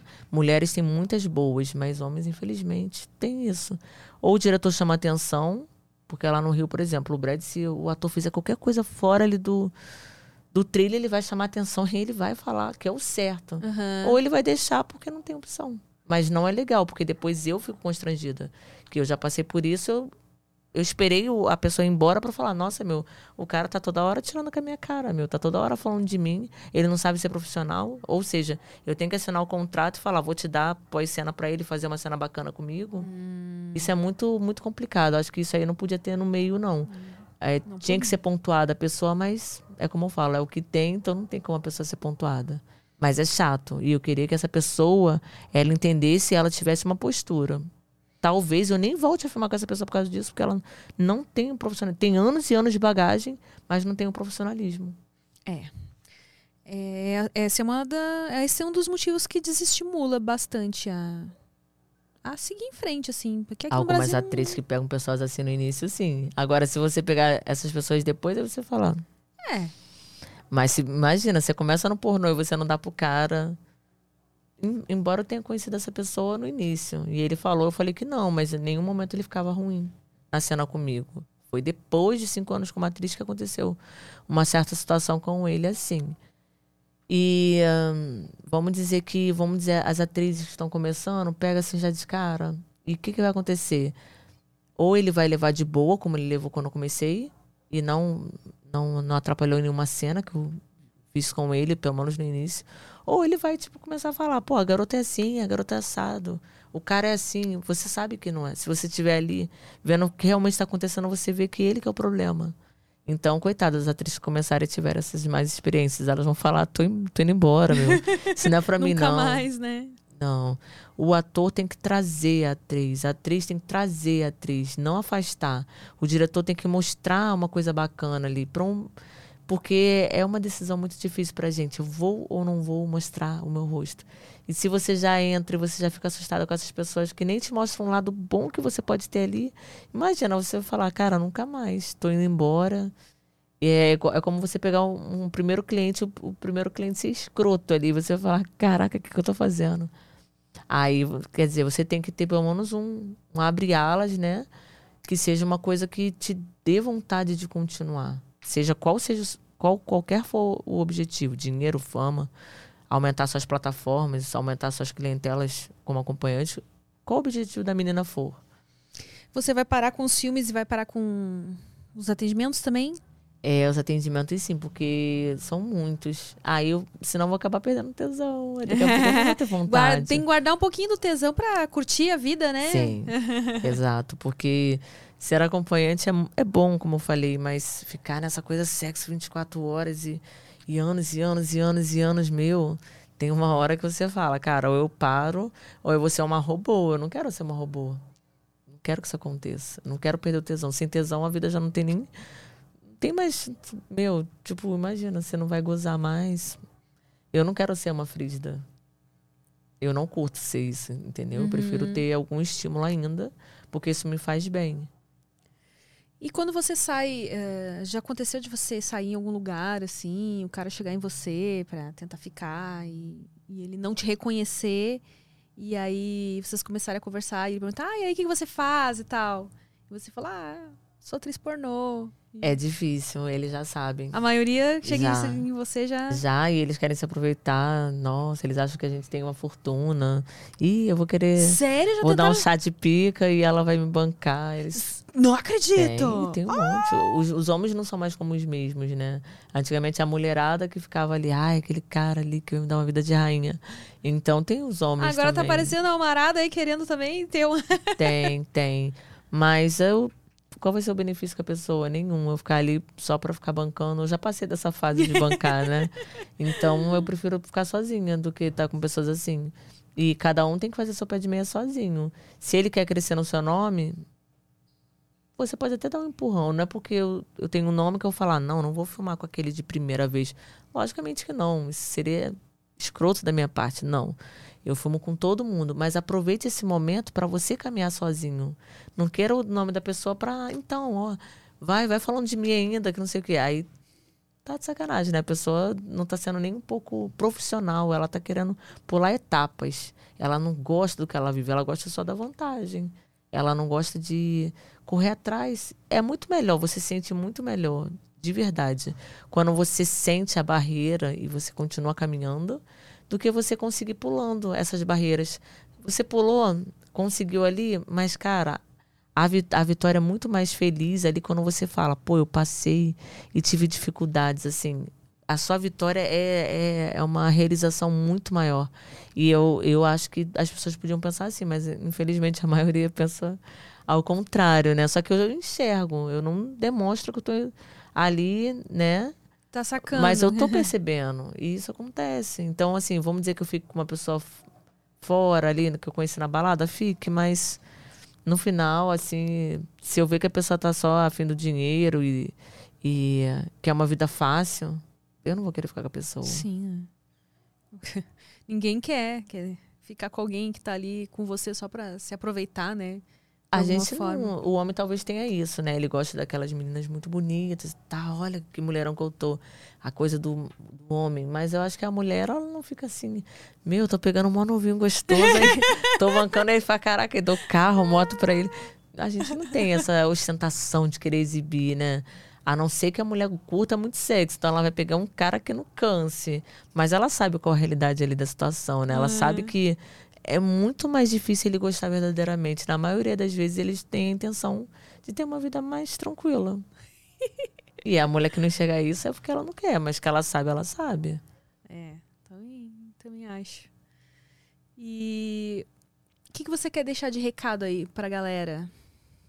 Então, é, eu sempre sou muito verdadeira nas minhas entrevistas. Eu gosto muito de falar sobre a minha pessoa, né? E eu quero deixar de recado isso, assim, o que você for, não seja, não seja, sempre seja você da forma que você for, sabe? Tudo que você aprende, tenta colocar de uma forma boa, assim, não, não usa essa maldade e malícia que hoje em dia o mundo tá, a internet, né? Os haters, as coisas tão ruins, né, que a gente acompanha aí nos, nos noticiários, não use essas maldades para você de repente ferir uma coisa porque você não é feliz, porque você não se realizou, porque você não conquistou e tal. Eu acho que a gente tem que ter um 2021, mas um 2021 sem viver aparência, sabe? Status. Não, viva você. Eu acho que o mundo é esse. O mundo a gente aprende, a gente vive e a gente tem que aprender. Então, assim, esse é o meu recado para as pessoas. Vamos viver um mundo de verdade, sem aparência, viver um mundo real. É esse o meu recado. E onde é que a galera te segue, então? No Instagram, você tá como agora, Eita. né? Depois de ter perdido Instagram é um, muito difícil, hein? um zilhão de contas aí. É, então, é, eu tô com um advogado que é, é da mídia, né, digital influencer, para ver se ele consegue recuperar minha conta. Eu tive que pagar bem caro para ele, né, para ver se ele recupera. Eu espero que ele recupere. Então, vamos ver se ele consegue recuperar os Instagrams com selo, o Instagram com selo, consegue selar o Twitter, selar o TikTok e derrubar os fakes, porque foi por isso que eu paguei tão caro a ele. Estou nessa esperança. E enquanto isso, né? Porque nada é tão rápido. É, eu tô no Elisa Sanches do original. Com dois L's, né? Esse original. Dois L's. Elisa Sanches sempre foi com S no início, S no final. Não tem vários A's, vários N's. É Elisa Sanches normal. Original. Infelizmente tem que digitar todo, porque se você só digitar Elisa Sanches, vão aparecer os fakes, se digitar só Elisa também. Tem que digitar os dois L's original. É, Vai estar aqui o- na descrição, né, Lucas? Na descrição do vídeo vocês vão encontrar o Instagram dela, o Twitter. 19 esse Instagram. Nossa!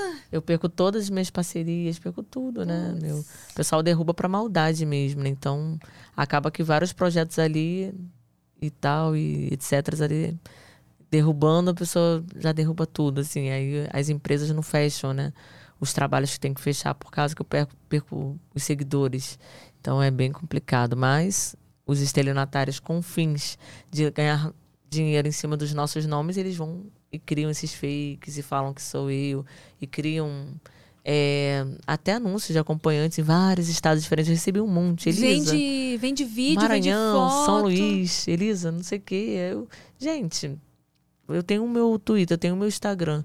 Se você tá vendo que eu posto no meu status ali, que eu tô no Rio, como que eu vou estar no Maranhão? Então, assim, não vamos acreditar neles.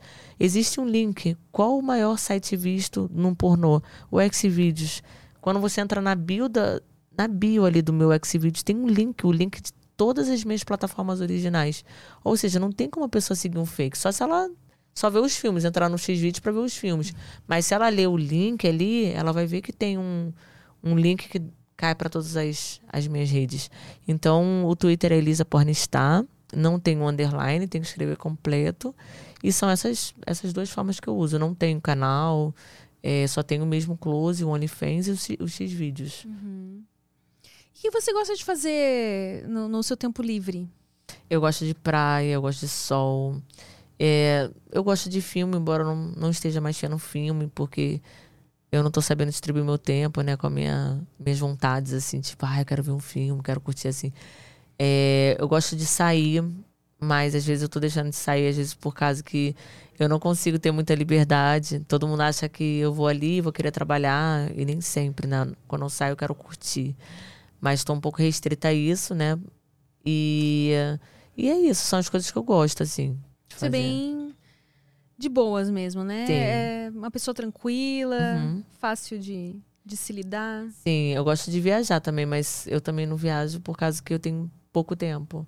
Então, eu, eu, eu sempre gostei de estudar culturas em outros países e viajar para conhecer e não, não tenho feito isso.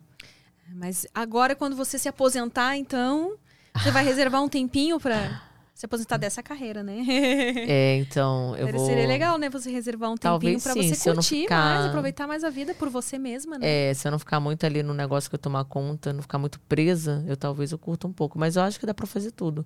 Você se organizando, você consegue dividir seu tempo e, e fazer um pouco de cada coisa.